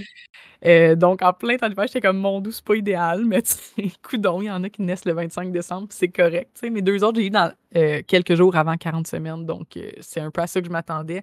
Moi, depuis le début, j'étais quand je vais enfanter le 24 décembre, c'est sûr, là, parce que chez nous, c'est cette date-là qu'on fête Noël. Donc, c'était assez comique. Puis tout se déroulait bien. Moi, j'ai toujours des belles grossesses. Je suis super choyée de ce côté-là. Euh, j'aime être enceinte. J'aime pas le premier trimestre où je me sens vraiment malade. J'ai de la misère à manger. Je perds du poids, moi, dans le premier trimestre. C'est Ouais. ridicule. Euh, juste simplement parce que je mange pas. Puis là, ça fait que j'ai pas d'énergie. Donc, je bouge aucunement. Fait que, tu sais, c'est, c'est sûr que ça, ça égale un- une perte de poids. Euh, donc, à cette grossesse-là, ça a été vraiment pire que d'habitude parce que ça s'est continué après le premier trimestre. Puis ça s'est continué jusqu'à autour de la 20e semaine que vraiment, là, j'étais incapable de rien avaler. C'était vraiment rushant. Euh, je travaillais quand même, donc, tu sais, côté énergie, ça a été difficile. Puis, euh, comme je me remettais de tout ça, je suis allée tout bonnement à un de mes rendez-vous de suivi de sage-femme. Euh, J'étais in love complètement avec ma sage-femme. Je l'aime tellement. Je l'ai vue la première fois dans son bureau. Puis j'étais comme Ah oui, t'es la personne pour moi. C'était super le fun. C'était tellement différent aussi des suivis de médecin. là, D'avoir ce lien-là, de développer ce lien-là avec une personne, c'est vraiment c'est différent de ce que j'avais connu jusqu'à Ouais. date. Pourtant, des médecins différents à mes deux premières grossesses. Parce que toi, dans le fond, tes deux premières grossesses, c'était des suivis gynécologiques, mais c'était pas parce que tu voulais pas une sage-femme, c'était juste tu savais pas que c'était une option, c'est ça? Oui, dans le fond, ma première, c'était un suivi gynécologique parce que euh, je connaissais rien d'autre. Je savais Mhm. à peine c'était quoi une sage-femme. Je, savais- je pense pas que je savais qu'il y en avait au Québec. là. C'était- J'étais vraiment jeune et naïve. Euh, à mon deuxième, là, je commençais un peu plus à le savoir, mais euh, j'ai enfanté euh, à une- un hôpital qui a vraiment une bonne réputation pour les naissances et où mon chum à ce moment-là travaillait. Donc, j'étais Ok. vraiment down d'aller là. Ça me tentait, Mhm. c'était vraiment correct. J'avais ma médecin de famille que j'aimais beaucoup, qui a suivi cette grossesse-là. Écoute, maintenant que je compare, euh, c'est sûr que même si j'aimais ma médecin, là, c'est pareil, là, c'est très différent. La culture est juste profondément différente, tu sais. Mais c'est ça, mon troisième, là, euh, j'étais all-in, je voulais euh, un- enfanter à la maison avec une sage-femme. Donc, mes plans avaient beaucoup changé des précédents. Donc, euh, moi, je- tout le long de ma grossesse, là, de- dès le positif, là, je- on, on avait une nouvelle maison, notre première maison à notre famille. Puis, je prenais des bains. J'avais un, j'ai un beau grand bain en coin, là, vraiment immense. Euh, puis, je me visualisais enfanter dans le bain depuis le début. Ah, J'étais comme: «C'est tellement fun, ça va être ici que je vais enfanter». C'était pour moi, là, j'étais sûre à 100% que c'est là que ça allait se passer. Heu, puis je prends jamais de bain dans la vie, puis là, j'arrêtais pas d'en prendre. J'étais comme: «C'est ici que je vais enfanter». J'étais super hype.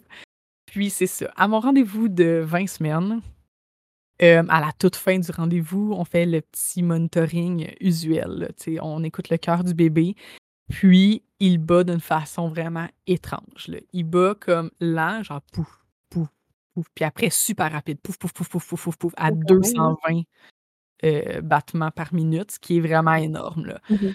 Donc heu, ma sage-femme qui est la plus professionnelle au monde essaye d'avoir une face super zen, puis comme: «Ah OK, je décèle une une arythmie. Inquiète-toi pas, on va faire un petit suivi à Sherbrooke». Heu, c'est là qu'ils suivaient ce type de suivi à risque, à 45 minutes de chez nous. Hem, pour voir comme c'est c'est quoi le deal? Qu'est-ce qui se passe? Mais elle essaie vraiment de rester calme, mais moi, on dirait que je le voyais dans sa face qu'elle était comme: «What's up?» Puis ça, là, dans le fond, ils l'ont pas décelé au début de ta grossesse, dans le fond, l'arythmie, tu sais, parce qu'ils écoutent le cœur quand même à chaque fois que tu as des rendez-vous? Ouais, non, il faisait pas d'arythmie. Ah! Mon bébé avait un beau petit cœur, un beau petit rythme normal jusqu'à 20 semaines où il a commencé à faire, heu, de l'arythmie. OK. Donc heu, c'était vraiment une surprise, là, puis je le voyais dans la face de ma sage-femme que c'était une surprise, puis qu'elle était un peu comme c'est ça, chook. Je sais pas à quel point juste l'arythmie en tant que telle est commune ou pas, heu, puis à quel point elle était chook ou pas, mais moi, c'est comme ça que je l'ai vécu, là. Je sentais Mmh mh. vraiment une espèce de comme: «Ugh, c'est pas normal, là». OK. Fait que là, ils t'ont envoyé, dans le fond, à un autre hôpital plus loin pour faire vérifier tout ça. Exact. Je suis tombée en suivi, heu, de grossesse à risque à Sherbrooke. Puis moi, ma seule crainte, c'était de perdre mon suivi sage-femme parce que, tu sais, je savais que c'était ma dernière chance à un suivi sage-femme. Puis maintenant que je le voulais, je le voulais tellement, tellement fort, tu sais. Donc heu, je suis allée à Sherbrooke, puis là, je rentrerai pas dans les détails de de toute la grossesse, mais finalement, effectivement, mon bébé faisait de l'arythmie. Puis ce qu'on a dû faire pour, heu parce que l'arythmie, ça fait en sorte, là, quand il bat à 220 m Mmh mh. heu, battements par minute, le danger, c'est qu'il y a du liquide qui s'accumule autour du cœur et qu'éventuellement, heu, avec le temps ou plutôt soudainement, le cœur cesse de battre. Mmh mh. Donc ça peut vraiment amener à une mort fœtale. Donc heu, la solution dans ce temps-là, c'est de soigner la personne qui est enceinte comme si elle, elle faisait de l'arythmie parce que le médicament passe dans le placenta et soigne l'arythmie du bébé. Heu, donc j'ai fait un petit séjour à l'hôpital pour tester ce médicament-là et heureusement, ça a marché à merveille. Donc dès, heu, la 1re tentative, son arythmie, heu, était sous contrôle avec ce médicament-là. Il y avait un cœur normal.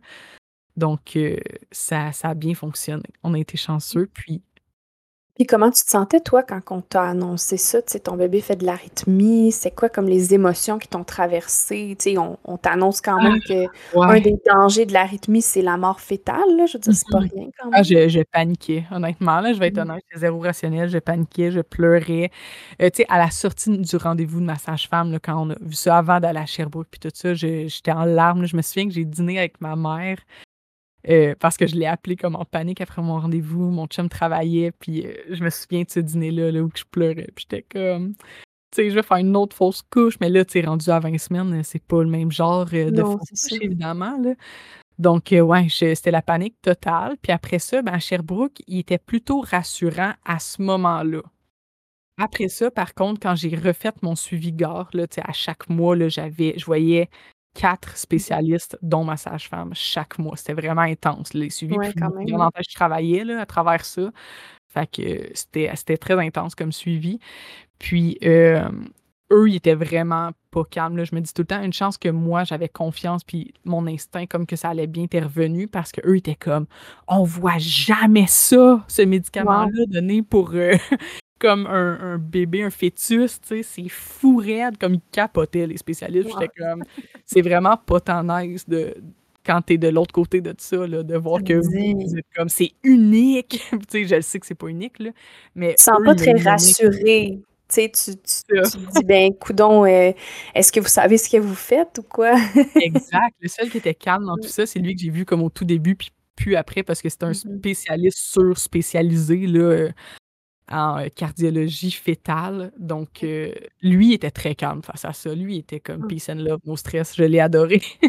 Tant Mais mieux. je c'est pas lui avec heu, c'est pas avec lui que je faisais mes suivis par après, donc j'ai pas retrouvé cette, ce calme-là profond, mais parce que lui, probablement qu'il avait vu ça dans ses études, puis il avait vu que le médicament, ça fonctionnait, puis il me le disait que ça allait fonctionner, puis il était calme, mais les autres capotaient bien euh, après ça, moi, étant donné que j'avais quand même un bon ressenti, tu sais, le cœur de mon bébé allait bien comme rapidement, tu sais, ça a pris comme trois jours, puis c'était correct.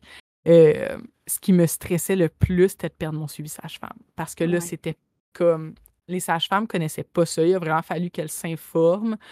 Euh, on, se rappelle que les sages-femmes, c'est vraiment des spécialistes de l'enfantement euh, d'une grossesse en santé. Donc là, j'étais un peu dans une zone grise. Donc, euh, les sages-femmes, ben, en fait, ma sage-femme, dans la réunion avec les autres sages-femmes, elle s'est vraiment battue pour mon cas. Elle a vraiment été gentille. Elle a vraiment comme. Euh, je sais, j'étais pas là à réunion, là, mais tu sais, elle a, convaincu tout le monde de, me garder en suivi, puis ils ont accepté de le faire, puis je suis vraiment, vraiment reconnaissante pour le reste de mes jours là, euh, à l'équipe de sages-femmes de la maison de naissance parce qu'ils ont accepté de garder mon suivi avec en parallèle quand même un suivi en garde. Donc j'allais faire des échos euh, fétales et des échos de, développement à chaque mois. Euh, puis tout le reste de la grossesse a été à merveille. Fallait juste faire un suivi là, trois à quatre heures après la naissance de, du cœur de mon bébé pour voir, parce qu'une fois qu'il naissait, ben, il se sevrait du médicament. Puis là, on devait regarder est-ce qu'il fait encore de l'arythmie ou est-ce qu'il en fait plus, puis on ne le savait juste pas parce que tu prenais le médicament. Mm-hmm. Les chances étaient, selon le cardiologue, que ça se réglerait avant un an ou pendant la grossesse. Donc, c'est l'information qu'on avait. Mais c'est ça. Euh, le reste de la grossesse, ça a été quand même un flot tranquille euh, rempli de rendez-vous où je me fais toujours dire tout va bien, tout va bien, tout va bien, tout va bien.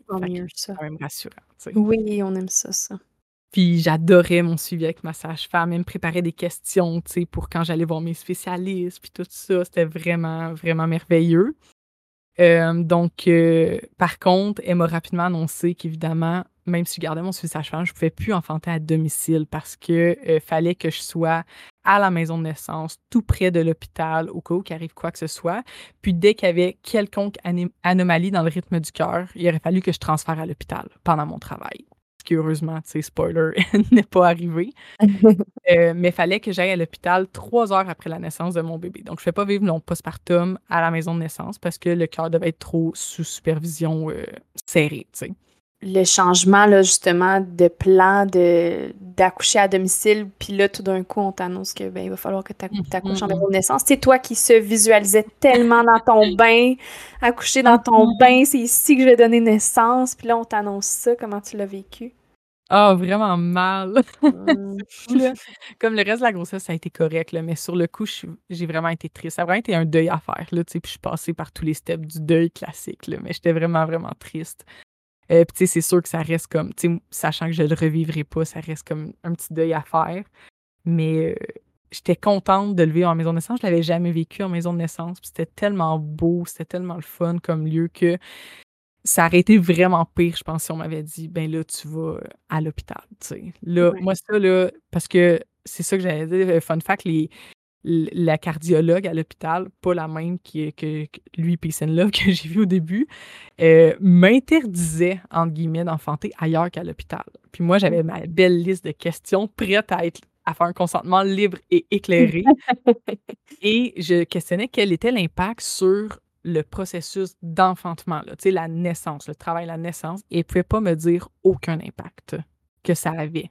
C'était vraiment un enfantement classique, régulier tout ce qu'elle me disait, c'est ben en postpartum, il faut vérifier son cœur en postpartum, il faut faire un ECG en postpartum, il faut faire ça. Puis j'étais comme oui, mais ça me fait plaisir de venir à l'hôpital, je comprends, là, moi je veux le bien de mon bébé, je vais venir faire tous ces tests-là à l'hôpital après. Mais pourquoi je peux pas enfanter en dehors de l'hôpital? Puis elle était comme je peux juste pas conseiller ça. Elle avait mm. aucun argument. Puis moi, je pleurais à chaudes larmes dans son bureau. Ça aussi, c'est vraiment un, un core memory. Là. Mais elle, elle refusait vraiment d'entendre. Ben, je comprends que c'est peut-être pour se protéger puis tout ça.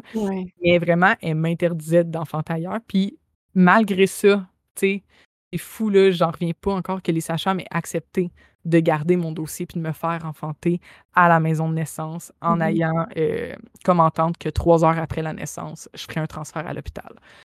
Mm-hmm. que ça, j'ai trouvé ça absurde, honnêtement. Là, de, je sais que tout aurait été différent là, à l'hôpital. C'est clair.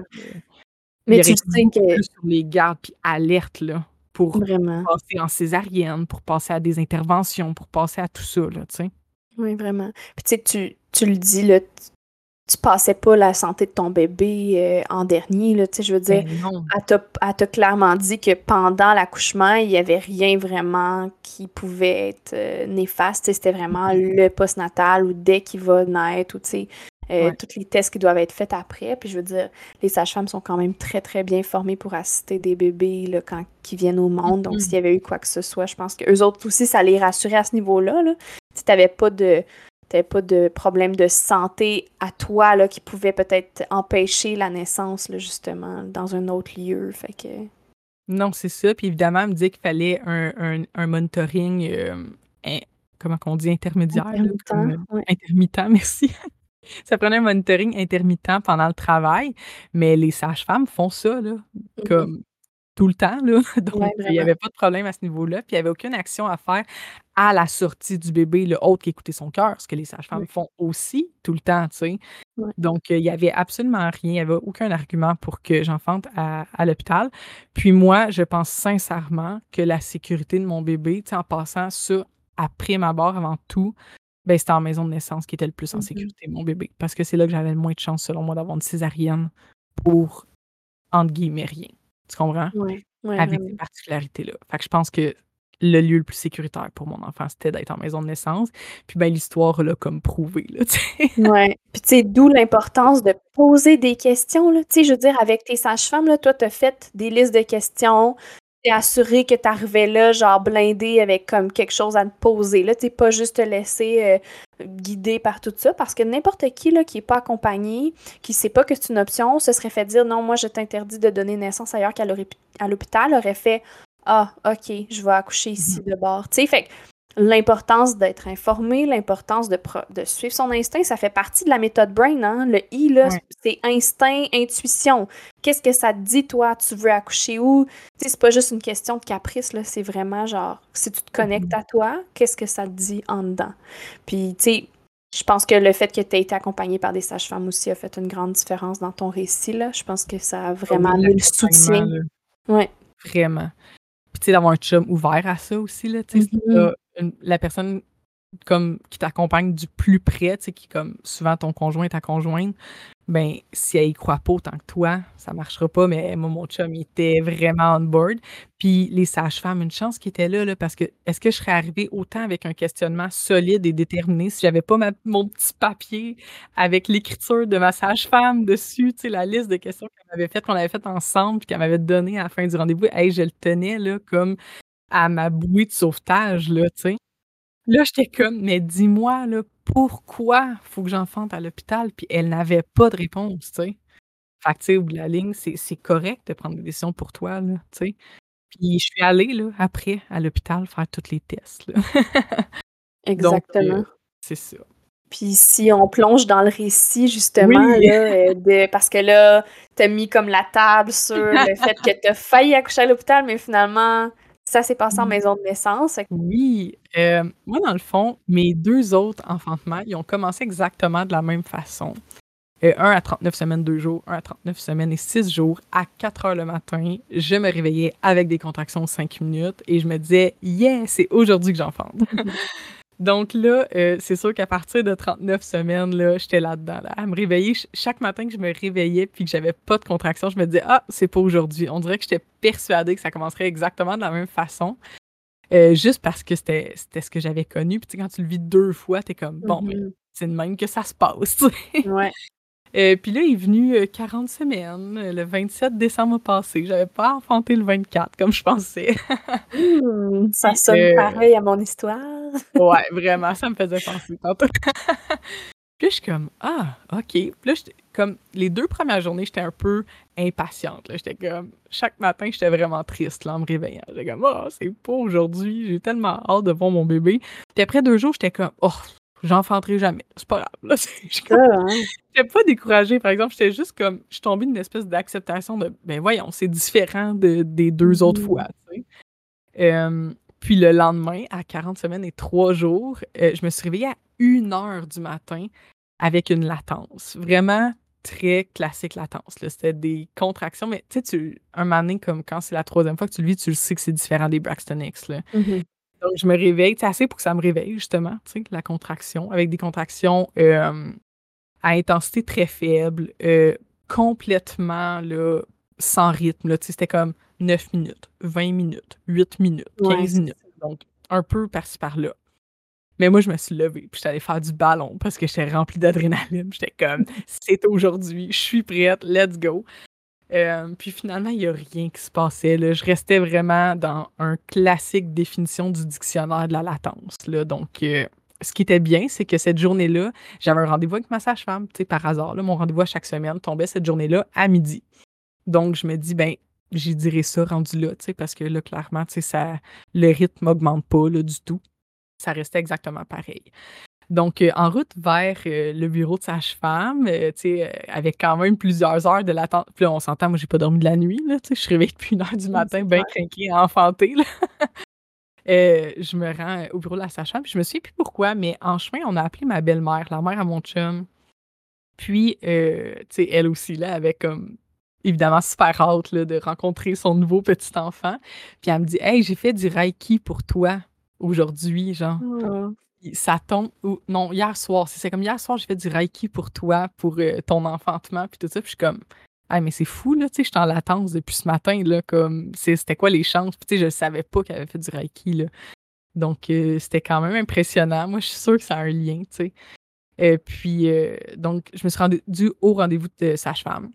Elle est comme, OK, tu sais, effectivement, t'es en latence, je chante tes contractions, puis tout ça. Elle dit, euh, si jamais, tu sais, ça, ça prend pas, on va se prendre rendez-vous demain à 9h à la maison de naissance, puis on va essayer de faire bouger les choses, puis là, ça va faire deux nuits que tu dors pas, tu sais. on va essayer, la petite provocation de sa femme, puis en étant rendu là à 40 semaines et 4 jours, clairement, ça va marcher, tu sais, c'est comme... Ça va être euh, cueillir une pomme, là, tu sais. Donc... Euh, on, se dit ça, puis là, je repars chez nous. Puis toute l'après-midi, ça, c'est pareil, ma latence est à dur. Mais là, un moment donné, en, en, fin d'après-midi, ça commence à, être plus stable dans le temps, là, aux 10 minutes. Après ça, aux 9 minutes. Euh, puis vers 6 euh, heures, ça tombe aux 6 minutes. Puis là, je sais que 6 minutes, c'est vraiment espacé encore. Là, c'est pas du tout le 4-1-1 qu'on dit. Mais l'intensité a incroyablement monté d'un craint. Puis on le sait, les hormones là, qui donnent tout ça, les contractions, c'est le soir qu'elles sont le plus fortes. Fait que, pour moi, ça faisait tout le sens du monde. Mais là, rendu là, je le savais. Là. J'étais comme, OK, je vais enfanter dans les prochaines heures. Là, ça, c'est tombé évident pour moi. L'intensité, j'ai commencé à faire euh, des hip squeeze pendant mes contractions, puis tout ça. Euh, aller respirer davantage. Donc, je me dis, si à 8 heures, c'est encore comme ça, j'appelle ma sage-femme. Je me mets un petit délai dans ma tête pour pas partir en fou, là. surtout que c'était quand même espacé. Puis ça reste de même. J'appelle ma sage-femme à 8 heures. Mes contractions sont encore 6 minutes, mais ont continué de monter en, intensité. Puis là, ma sage-femme, elle me dit, ben, tu essaye de te coucher, de te reposer, tu sais, t'as comme un gros travail qui s'en vient. Puis là, je suis comme, hey, tu sais, je sais pas, j'étais à 45 minutes de la maison de naissance. Puis là, moi, là, c'est intense, là, en ce moment. Puis là, comme je dis ça, il y a une contraction qui pogne puis elle m'entend vivre ma contraction.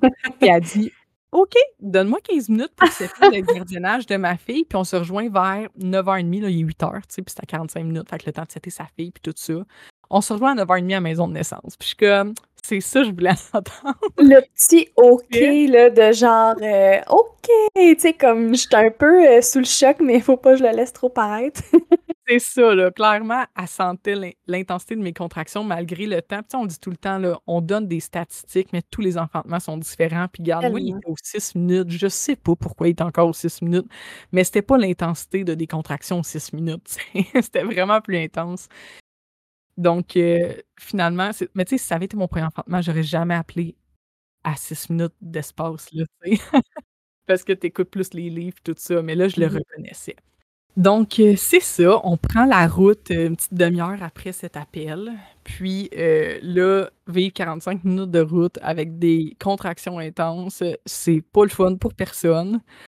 Je m'étais mis dans le fond là, de notre VUS pour avoir full d'espace. Puis j'avais mes peignes d'acupression en main. Je me souviens que ce qui m'a aidé pendant la route, là, c'était mes peignes et aussi de me monter une fesse pour que mes hanches soient asymétriques. Ça faisait vraiment du bien. On sait que la symétrie, c'est full important. Je réfléchissais pas. C'était comme instinctif de faire ça. Puis je faisais vraiment des bruits graves. Là, puis ça m'aidait super gros. Puis je me disais juste, mon doux, mon chum doit être là en avant en train de conduire. je m'entendre en arrière. Là, Ça me faisait rire. Mais euh, c'est ça. Donc, euh, pendant euh, la route, les contractions augmentent à fond en intensité. Là, c'est rendu là comme je suis dans mes trucs de pour travailler avec la douleur. Là, Et on arrive à la maison de naissance, on est rendu aux 4 minutes. Donc, ils ont passé 6, 5, 4 pendant les 45 minutes de route. Donc, on sait là, c'est évident là, que c'est le travail actif qui est embarqué. Euh, Comment tu l'as vécu, toi, le 45 minutes? Est-ce que tu as eu l'impression que ça a duré longtemps? Tu étais, ah, dans ta tête ou dans ton corps? J'étais vraiment dans, comme je disais, travailler avec la douleur. Fait que j'étais vraiment dans mon corps. Euh, c'est sûr que tu peux pas te laisser aller comme si tu es chez toi ou dans un lieu de naissance. Tu es d'une auto, là. C'est comme les bosses, puis là, whoop, euh, un petit trou dans la route, puis tout ça. au Québec, donc c'était nos belles routes. Mais euh, j'étais vraiment dans comme chaque contraction. Ouf, une contraction s'en vient. OK, serre, serre, les peignes, lève une fesse, fais mes bruits. Tu sais, là, je le vivais vraiment une à la fois. Puis, tu sais, mon, mon travail de mon deuxième, là, ça avait vraiment été une partie que j'avais aimée. Puis que j'avais vraiment je trouvais bien travailler avec la douleur. Puis j'étais prête à le faire. Puis ça, je refaisais ça. Puis je refaisais tous mes petits trucs. moi, pendant ma grossesse, j'ai beaucoup lu de celui-là. pendant ma dernière grossesse, j'ai beaucoup lu Une naissance heureuse d'Isabelle Brabant. Puis euh, j'avais lu beaucoup la partie de travail avec la douleur. Puis j'avais beaucoup noté de trucs en lien avec ça. Fait que j'avais des nouveaux trucs à pratiquer. Puis j'étais à fond là-dedans, mais sans être dans la réflexion des trucs. On dirait que j'ai connaissais. Quand tu connais puis que ta boîte à outils est pleine, tu les utilises instinctivement. Fait que c'est ça que je faisais. Puis ça a paru vraiment rapide quand même, la route. Donc, on est arrivé là vers 9h30. Puis la première étape était de faire un monitoring continu de 20 minutes, juste pour faire comment le cœur de bébé prend le travail.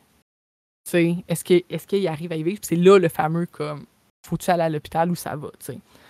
Donc, euh, on me strappe la bédaine. Ça, ça a été vraiment une des parties que j'ai pas aimé ce 20 minutes-là, c'est juste 20 minutes, mais ça m'a paru plus long que le 45 minutes de route. J'étais couché sur le côté, me semble, pour être un petit peu mieux, avec la strap de monitoring. Puis là, je, comme je trouve ça vraiment plate, là, que quand tu prends l'épidural, ça vient avec ça. Parce que c'est inconfortable, ça limite tes mouvements. Puis moi, c'est sûr que c'est ça. Plugger à la machine, puis tout ça pour lire les contractions. Sans restreindre, dans le fond, c'est comme s'il faut que tu restes comme ça. Puis là, en plus, oui, avec le avec l'épidural, ça vient avec, mais avec l'épidural, tu sens beaucoup moins l'intensité. Là, toi, tu es, en plein dans l'intensité des contractions. Tu aurais envie de bouger, de grogner, de faire plein d'affaires. Puis mm-hmm. finalement, il faut comme tu restes cloué dans cette position-là. Je peux comprendre là, que c'était tough.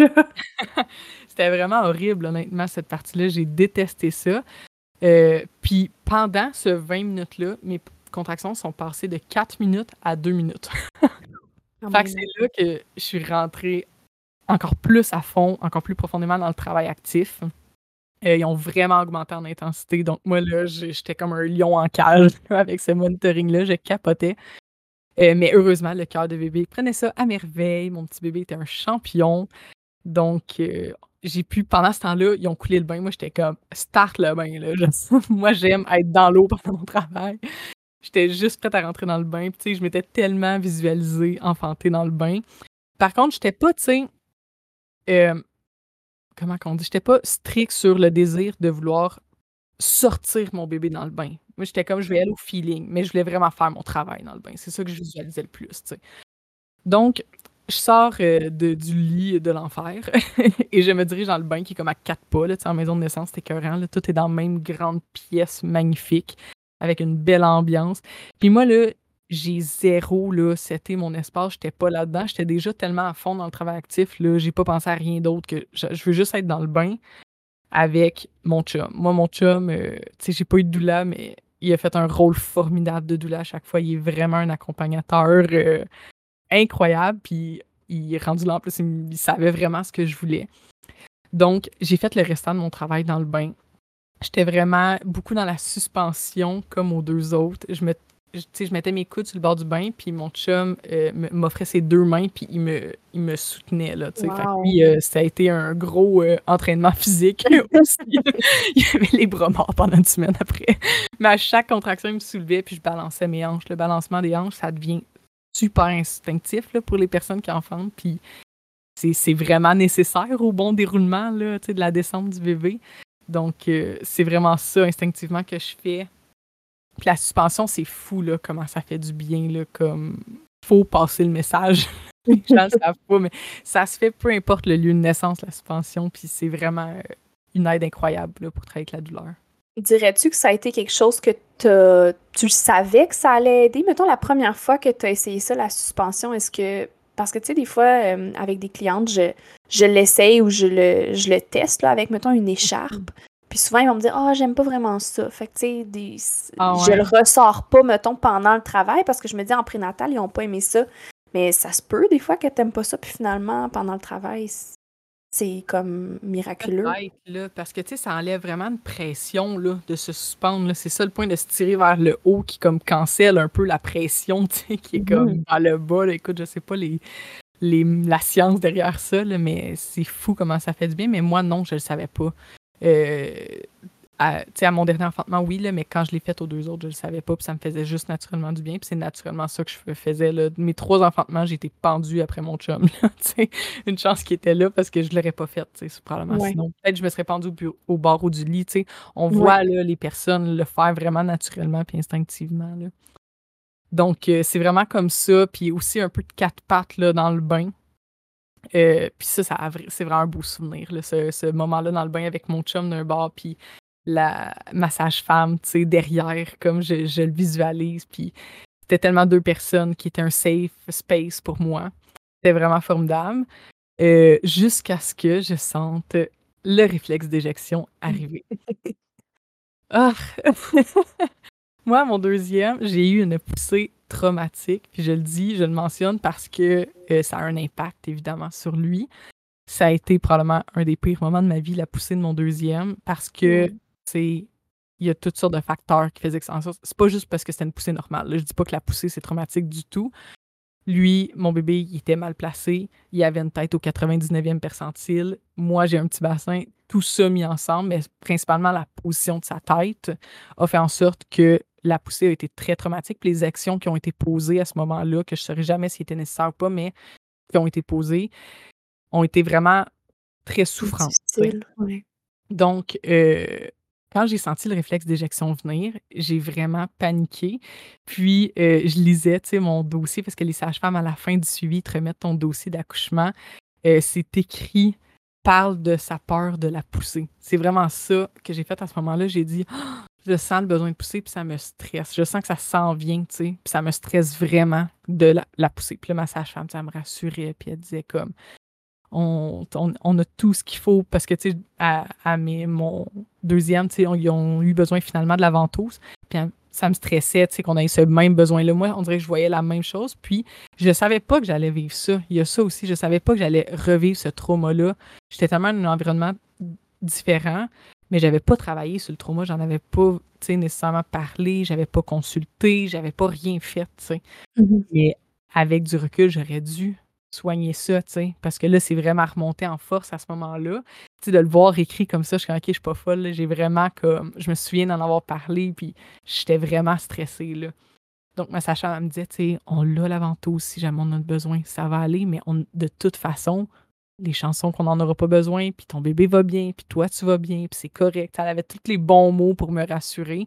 Puis c'est vraiment ça que j'avais besoin à ce moment-là. Moi, je suis beaucoup comme laissez-moi mon chum tranquille pendant le travail, on est bien, on sait tout ce qu'on a à faire, puis ça va. Mais là, rendu à ce moment-là, puis je l'avais dit d'avance à ma sage-femme, je pense que la poussée, j'aurais besoin d'être plus accompagnée, à cause de mon vécu. Puis elle avait dit pas trop, je vais être là. Puis elle a été là. C'était beau. Donc, euh, la poussée a commencé. Puis là, je paniquais. J'étais comme, peux-tu checker si je suis à 10 cm? Parce que là, je veux pas pousser si je suis pas à 10 cm. Puis elle était comme, hey, si t'as besoin de pousser, là, c'est que pousser a à, avoir lieu. Tu sais, pousse, puis écoute ton corps, puis j'ai pas besoin de checker. Fait que moi, je demandais un toucher vaginal, puis elle était comme, hey, t'en as pas besoin, là. Puis c'est vrai, j'en avais pas besoin, c'était vraiment correct. Euh, donc, euh, finalement, j'ai commencé à pousser dans le bain. Euh, en position très agenouillée, encore avec les hanches asymétriques, une jambe plus relevée que l'autre, puis tout ça. Euh, puis un moment était comme, ah, parce que c'était quand même lent. Là, moi, j'ai poussé plusieurs, plusieurs fois. Euh, ce qui éveillait encore mon trauma de comme ah ça va mal aller puis j'étais vraiment comme aussi tu sais ça a probablement un lien mais j'étais vraiment c'est ça plus stressée à ce moment-là ben oui. l'adrénaline puis tu sais on en tout cas, on va avoir un épisode dans une saison à venir, probablement, où on va parler plus du plancher pelvien puis du périnée, mais c'est quand même des muscles très émotifs. Fait que, tu sais, tout ce que tu vivais là, clairement, le fait que tu vivais ce stress-là, ce trauma qui est ressurgi, ben ça a peut-être eu un impact aussi sur le fait que ton périnée, ton plancher pelvien se sont un peu empêchés de pousser, tu sais, comme ils se sont pas relâchés puis détendus complètement, là. Puis je sais pas, en tout cas, tu peux continuer ton histoire, mais c'est sûr qu'à un moment donné, il y a eu un déclic qui s'est fait pour que ça se relâche, là. Ouais, ben tu sais, je pense vraiment que c'est ça, là. Je pense que le stress a énormément nuit parce qu'il y avait rien qui nuisait jusque-là, puis mon bébé, ça a été le seul des trois qui était d'une bonne position. tout était favorable à une belle poussée. J'avais une belle position. Ma sage me disait ah, c'est parfait, ça, c'est des belles poussées, c'est des beaux bruits de poussée. Elle me parlait des bruits. Avant même que je le nomme, elle était comme Oh, tu commences à pousser, on l'entend différemment. Euh, mais c'est ça, mon mental, il était pas du tout. Donc, euh, après quand même là, un moment de pousser dans le bain, là, je pense un 30 minutes, elle dit Hey, veux-tu qu'on aille dans le lit? Sais, je sais que tu as l'air bien, mais clairement, ça progresse comme pas tant. Ah oui, c'est ça. Avant, elle me disait touche à ton bébé, tu sais, par ton vagin. Mm-hmm. J'ai mis mes doigts, puis je sentais qu'il était à comme deux oh. jointures, là. Puis là, je sentais ses petits cheveux, puis j'étais comme, je pense qu'il y a des cheveux. c'était pour là, je le touchais, tu sais, puis c'est ça, c'était vraiment hot. Puis la poche des os, elle, avait percé juste un peu avant, comme dans le début de la poussée, là, ma poche des os a percé. Moi, elle perce jamais avant, elle est solide euh, comme du fer. Donc, euh, puis à quelque part là-dedans, la deuxième sage-femme est arrivée. C'était super cute. Elle est arrivée comme un petit ange, genre, elle mettait des compresses d'eau froide dans le front, puis j'étais comme, oh wow, ça fait tellement du bien, mais je me souviens que je me disais, hey, j'ai même pas vu son visage. Tu sais, j'avais tellement les yeux fermés, puis j'étais tellement dans, mon vortex, tu sais, que mm-hmm j'étais pas consciente, pas en tout de mon environnement. Fait que c'était beau. Puis c'est quand je me suis finalement levée du bain que j'ai vu son visage. J'étais comme, hey, salut, tu sais. Bienvenue euh, à mon enfantement. puis là, j'ai traversé au lit, puis entre le bain et le lit, il y avait le cadran avec l'heure. Puis j'ai vu que je pense qu'on était à minuit moins 8. wow. je me suis dit, ah, je sais pas quelle date je vais enfanter. C'est fou! Comme il y a eu une petite éruption dans mon cerveau rationnel de ah c'est drôle je sais pas quelle date je vais enfanter. Fait que ça m'a bien fait rire ça a fait rire ma sage-femme aussi qui était comme voir que tu dis ça en ce moment tu sais. On est allé dans le lit puis elle m'a proposé euh, de me mettre sur le côté pour que ça soit une poussée euh, plus efficace douce sur le périnée vu que j'étais comme en position qui, qui nécessitait la gravité jusqu'à maintenant donc, elle tenait ma jambe, puis mon chum était devant moi, puis la, deuxième sage-femme était un peu derrière. Puis je me suis avoir dit, je peux pas pousser de même encore pendant trois heures. Là, je paniquais vraiment, là, tu sais, encore le trauma qui ressurgissait. Puis elle dit, hey, ça va pas durer encore trois heures, pas tout, là. Ton bébé, il est juste là, tu y touches, là, tout se passe bien, tout va bien, t'es correct, tu sais. Puis là, je suis comme, ouais, mais là, si on a besoin de la ventouse, puis était comme, on a vraiment pas besoin de la ventouse, là. Tout va bien, tu sais. C'est juste ça. C'est juste ça qu'on a besoin. Tu sais, des fois, quand on se met à paniquer, là, on a juste besoin de se faire dire que tout va bien, puis qu'on est en sécurité, puis que ça se passe de façon parfaite, là, tu sais. Puis c'est juste ça, ça fait descendre d'un cran, là, toute la tension, puis le stress. Mm-hmm. C'est fou, ça a été des, paroles magiques. Là. Ça m'a vraiment fait du bien, même si ça me calmait pas nécessairement. Ça, euh, je, je, partais pas d'une spirale au moins. Mm-hmm. elle, éteignait tout de suite les feux que j'allumais. C'est ça. Donc, euh, ça faisait vraiment du bien. Puis là, finalement, dans une de ces poussées, là, sûrement justement après qu'elle m'ait rassurée, la tête est sortie comme un gros plat j'ai. Tu oui, je sentais l'anneau de feu, mais je sentais pas qu'elle était pour sortir là, là, tu sais. Puis elle a sorti, puis je me suis fait. Puis j'ai eu un eye contact avec la deuxième sage-femme, puis j'étais genre sous le choc, puis j'étais comme, oh my god, je le fais, tu sais, la poussée se termine, là bébé, il sort là, là. Ça, je me souviens vraiment clairement de ce feeling-là de soulagement de mon bébé qui sort, tu sais. Puis, euh, comme dans la même élan, là, le corps finalement est sorti aussi. Ça n'a pas été une poussée différente, tu sais. Euh, puis là, ils ont mis mon petit bébé sur moi. Puis comme tous les autres, on savait pas le, sexe encore. Euh, mais on se doutait vraiment que c'était un gars à cause de sa grosse tête, comme mon garçon. on avait vu mille fois à l'écho, on se disait c'est sûr que c'est un autre gars. Puis là, c'est ça, je pense que dans les minutes suivantes, là, mon chum, il a regardé, puis c'était effectivement un petit gars, puis on le savait, puis là, on s'est dit « Ah, c'est Ulysse! » Tu sais, on avait déjà son petit nom de garçon, c'était un gars. Puis euh, c'est ça, là, dans le, dans le dossier de sage-femme, ils écrivent les premières paroles que tu dis quand ton bébé naît. C'est écrit « Je t'aime tellement, tu es tout chevelu. » Moi, je sais pas, je faisais une fixation sur sa chevelure. deux fois que je parle de tes cheveux. On dirait que c'est juste ça que tu sais à ce moment-là, tu sais. Puis je me suis tournée vers mon chum, j'ai dit « Je t'aime, mon amour, t'as été merveilleux. » Ça, c'est les premières paroles qui sont sorties de moi quand mon bébé est né. Euh, tu sais, la preuve comme de l'équipe qu'on formait, là, vraiment incroyable. Puis euh, c'est ça, tout allait bien, elle a pris son petit cœur, tout était beau, son Abgar était 10, 10, 10. Il faisait pas d'arythmie. Quand on est allé à l'hôpital par après, il a il faisait pas d'arythmie non plus. Donc, euh, puis il en a jamais refait depuis là, à ce jour. C'est beau! c'est tellement beau, là! C'est tellement puissant! Puis tu sais, je trouve ça le fun parce que je sais pas si tu l'as vécu comme ça, mais tu sais, oui, t'as c'est comme c'est revenu à la surface, là, toutes tes expériences euh, traumatiques de ta deuxième poussée. Mais là, mm-hmm. avec cette troisième poussée-là, tu sais, quand la tête de ton bébé est sortie, juste quand t'en parlais, j'avais des frissons, des larmes aux yeux. C'était comme, wow! Tu sais, le soulagement, là, que tu dois ressentir quand tu te rends compte, justement, que tu es en train de le faire. T'as plus de mm. doute à avoir, là, sur tes capacités. Tu le fais maintenant. Que l'histoire se répète pas, là. C'est ça. Ouais. c'est spécial quand même. Oui. Puis euh, ensuite, euh, pendant qu'on était euh, complètement absorbé par mon bébé, qui d'ailleurs, lui aussi, pleurait très très fort, même ma sage-femme me l'a souligné, donc comme toi, ça annonçait sa personnalité de feu. ben, j'ai vérifié dans les notes, je me souvenais que ça avait été rapide et facile, mais dans le fond, le placenta est sorti cinq minutes. Il est né cinq minutes après. Là. Puis, tu sais, avec ça, j'ai pas eu la piqûre d'ostocine ou quoi que ce soit. Euh, mais c'est ça, ça a été j'ai ressenti la, poussée là, venir, euh, puis euh, j'ai poussé vraiment doucement, puis c'est sorti tout naturellement. J'ai pu le, le regarder, le toucher et tout ça. C'était vraiment fascinant. Ce que j'avais pas fait. à mes deux autres, j'ai même pas vu mon placenta. Ça, c'est une grande déception pour moi. puis moi, je voulais vraiment. ma décision à ce moment-là, c'était d'attendre au moins que le cordon cesse de battre pour le clamper. Puis ma sage-femme, elle m'en a pas parlé tout de suite. Là. On, je sais pas, on n'était pas préoccupé par le cordon deux scènes. Nous, on y pensait pas en tout. Puis un moment donné, elle m'a juste dit Ah, il a cessé de battre, regarde. Puis elle me l'a vraiment montré, puis tout ça. Puis elle était comme Tu te sens-tu prête à le clamper? Puis on a dit oui, puis c'est mon chum qui l'a coupé. En vérifiant dans les notes, c'était 13 minutes après la naissance de mon bébé. ah, c'est le fun que tu aies un timeline comme ça. J'ai pas fait venir mon dossier, fait que, tu sais, moi, j'ai pas autant de détails que ça. Mais euh, je, me rends compte que moi non plus, j'ai pas vraiment parlé du placenta parce que ça a été. Puis je pense que ça arrive beaucoup là, pour les femmes, c'est on dirait qu'après avoir enfanté, on est comme sur un autre monde, là. Puis c'est comme si le mm-hmm. placenta, là, pouf, ça, sort de nos priorités, là. On y pense même pas, là. C'est ça. Fait que, tu sais, moi, personnellement, je me souviens juste de sentir le cordon sur ma vulve puis mon clitoris, tu sais, puis ça c'était nouveau pour moi de sentir ça qui était encore connecté à mon bébé. Et que je me souviens de faire comme OK, c'est vrai, il y a comme un placenta à sortir.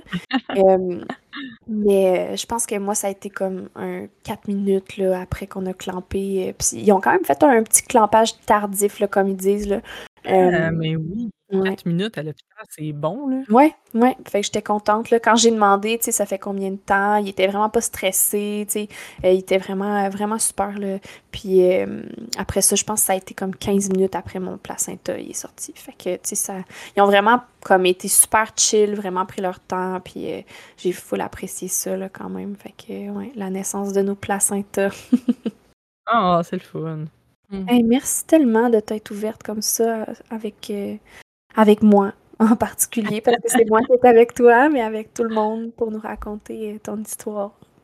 Ah, ça fait plaisir. J'espère que, que nos deux histoires là, vont, vont montrer c'est quoi des, des récits qui peuvent être super euh, empowering, même si sont imparfaits puis qu'il y a eu leur challenge, mais qu'on est sorti de ça tellement là, forte puis puissante. Là. Exact. Oui, tellement. Est-ce que tu referais, si tu avais à avoir un autre bébé, est-ce que tu referais exactement comme ça? Ah oui, là, tu sais, moi, je, ben, tu sais, d'enfanter à la maison, c'est sûr, là. Oui. Mais c'est sûr que ce serait un suicide femme là. Tu sais, moi, là, un couple d'amis me dit Veux-tu être notre mère porteuse là? J'hésite pas deux secondes, là. tu sais, là, comme j'aime ça, enfanter, puis j'ai des belles histoires malgré leurs difficultés, puis c'est ça. Toi, tu le referais-tu? Moi, je le referais aussi, mais à la maison. ouais, c'est ça. C'est nos deux points. C'est nos deux points qu'on changerait de nos histoires, mais au final, tu sais. Puis j'aimerais ça aussi apporter la nuance là, pour terminer l'épisode. C'est que je pense que c'est normal des fois que sur le coup, ça soit difficile de dire que c'est une expérience positive. Mais ça veut pas mm-hmm. dire que cette expérience-là va pas devenir positive dans vos souvenirs. Parce que personnellement, après avoir accouché, j'ai dit, je referai plus jamais ça de ma vie, tu sais. Puis je trouvais que c'était la chose la plus difficile que j'avais fait. Puis c'est vrai, ça a été la chose la plus difficile que j'ai fait, mais nos plus grands défis deviennent aussi nos plus grandes fiertés, tu sais. Fait que pour moi, ça a été vraiment une belle expérience positive. Puis je mm-hmm. changerais rien à la naissance de ma fille. Ça a été, ça a mm-hmm. été beau, ça a été puissant, ça a été. Fait que ouais, tu sais, c'est sûr que avoir un troisième, on veut pas, on est quand même dans une société de performance. Des fois, on veut changer, on veut faire mieux et tout ça. Fait que c'est sûr que je ferais des petits changements, mais au final, je pense que sa naissance est tellement belle. Puis je pense que pour ton, ton, ton bébé aussi, là, tu sais, ah il, a amené comme la belle cerise là, sur euh, tes, tes histoires un peu moins euh, faciles d'avant. Mm Ouais, vraiment. Puis tu sais, même euh, celle d'avant, moi, je constate que j'ai eu trois beaux enfantements malgré le trauma mon deuxième, tu sais. Fait que... Ben, je vais conclure. Ça a été vraiment euh, un bel épisode où on s'est ouvert à vous sur euh, nos expériences personnelles, comment nous on les a vécues en toute vulnérabilité. Puis tu sais, on le dit au début du podcast euh, qu'on va être raw. Donc je pense qu'on a été très raw aujourd'hui dans nos, nos récits d'enfantement. Puis on voulait vous annoncer aussi que le podcast va revenir pour une deuxième saison.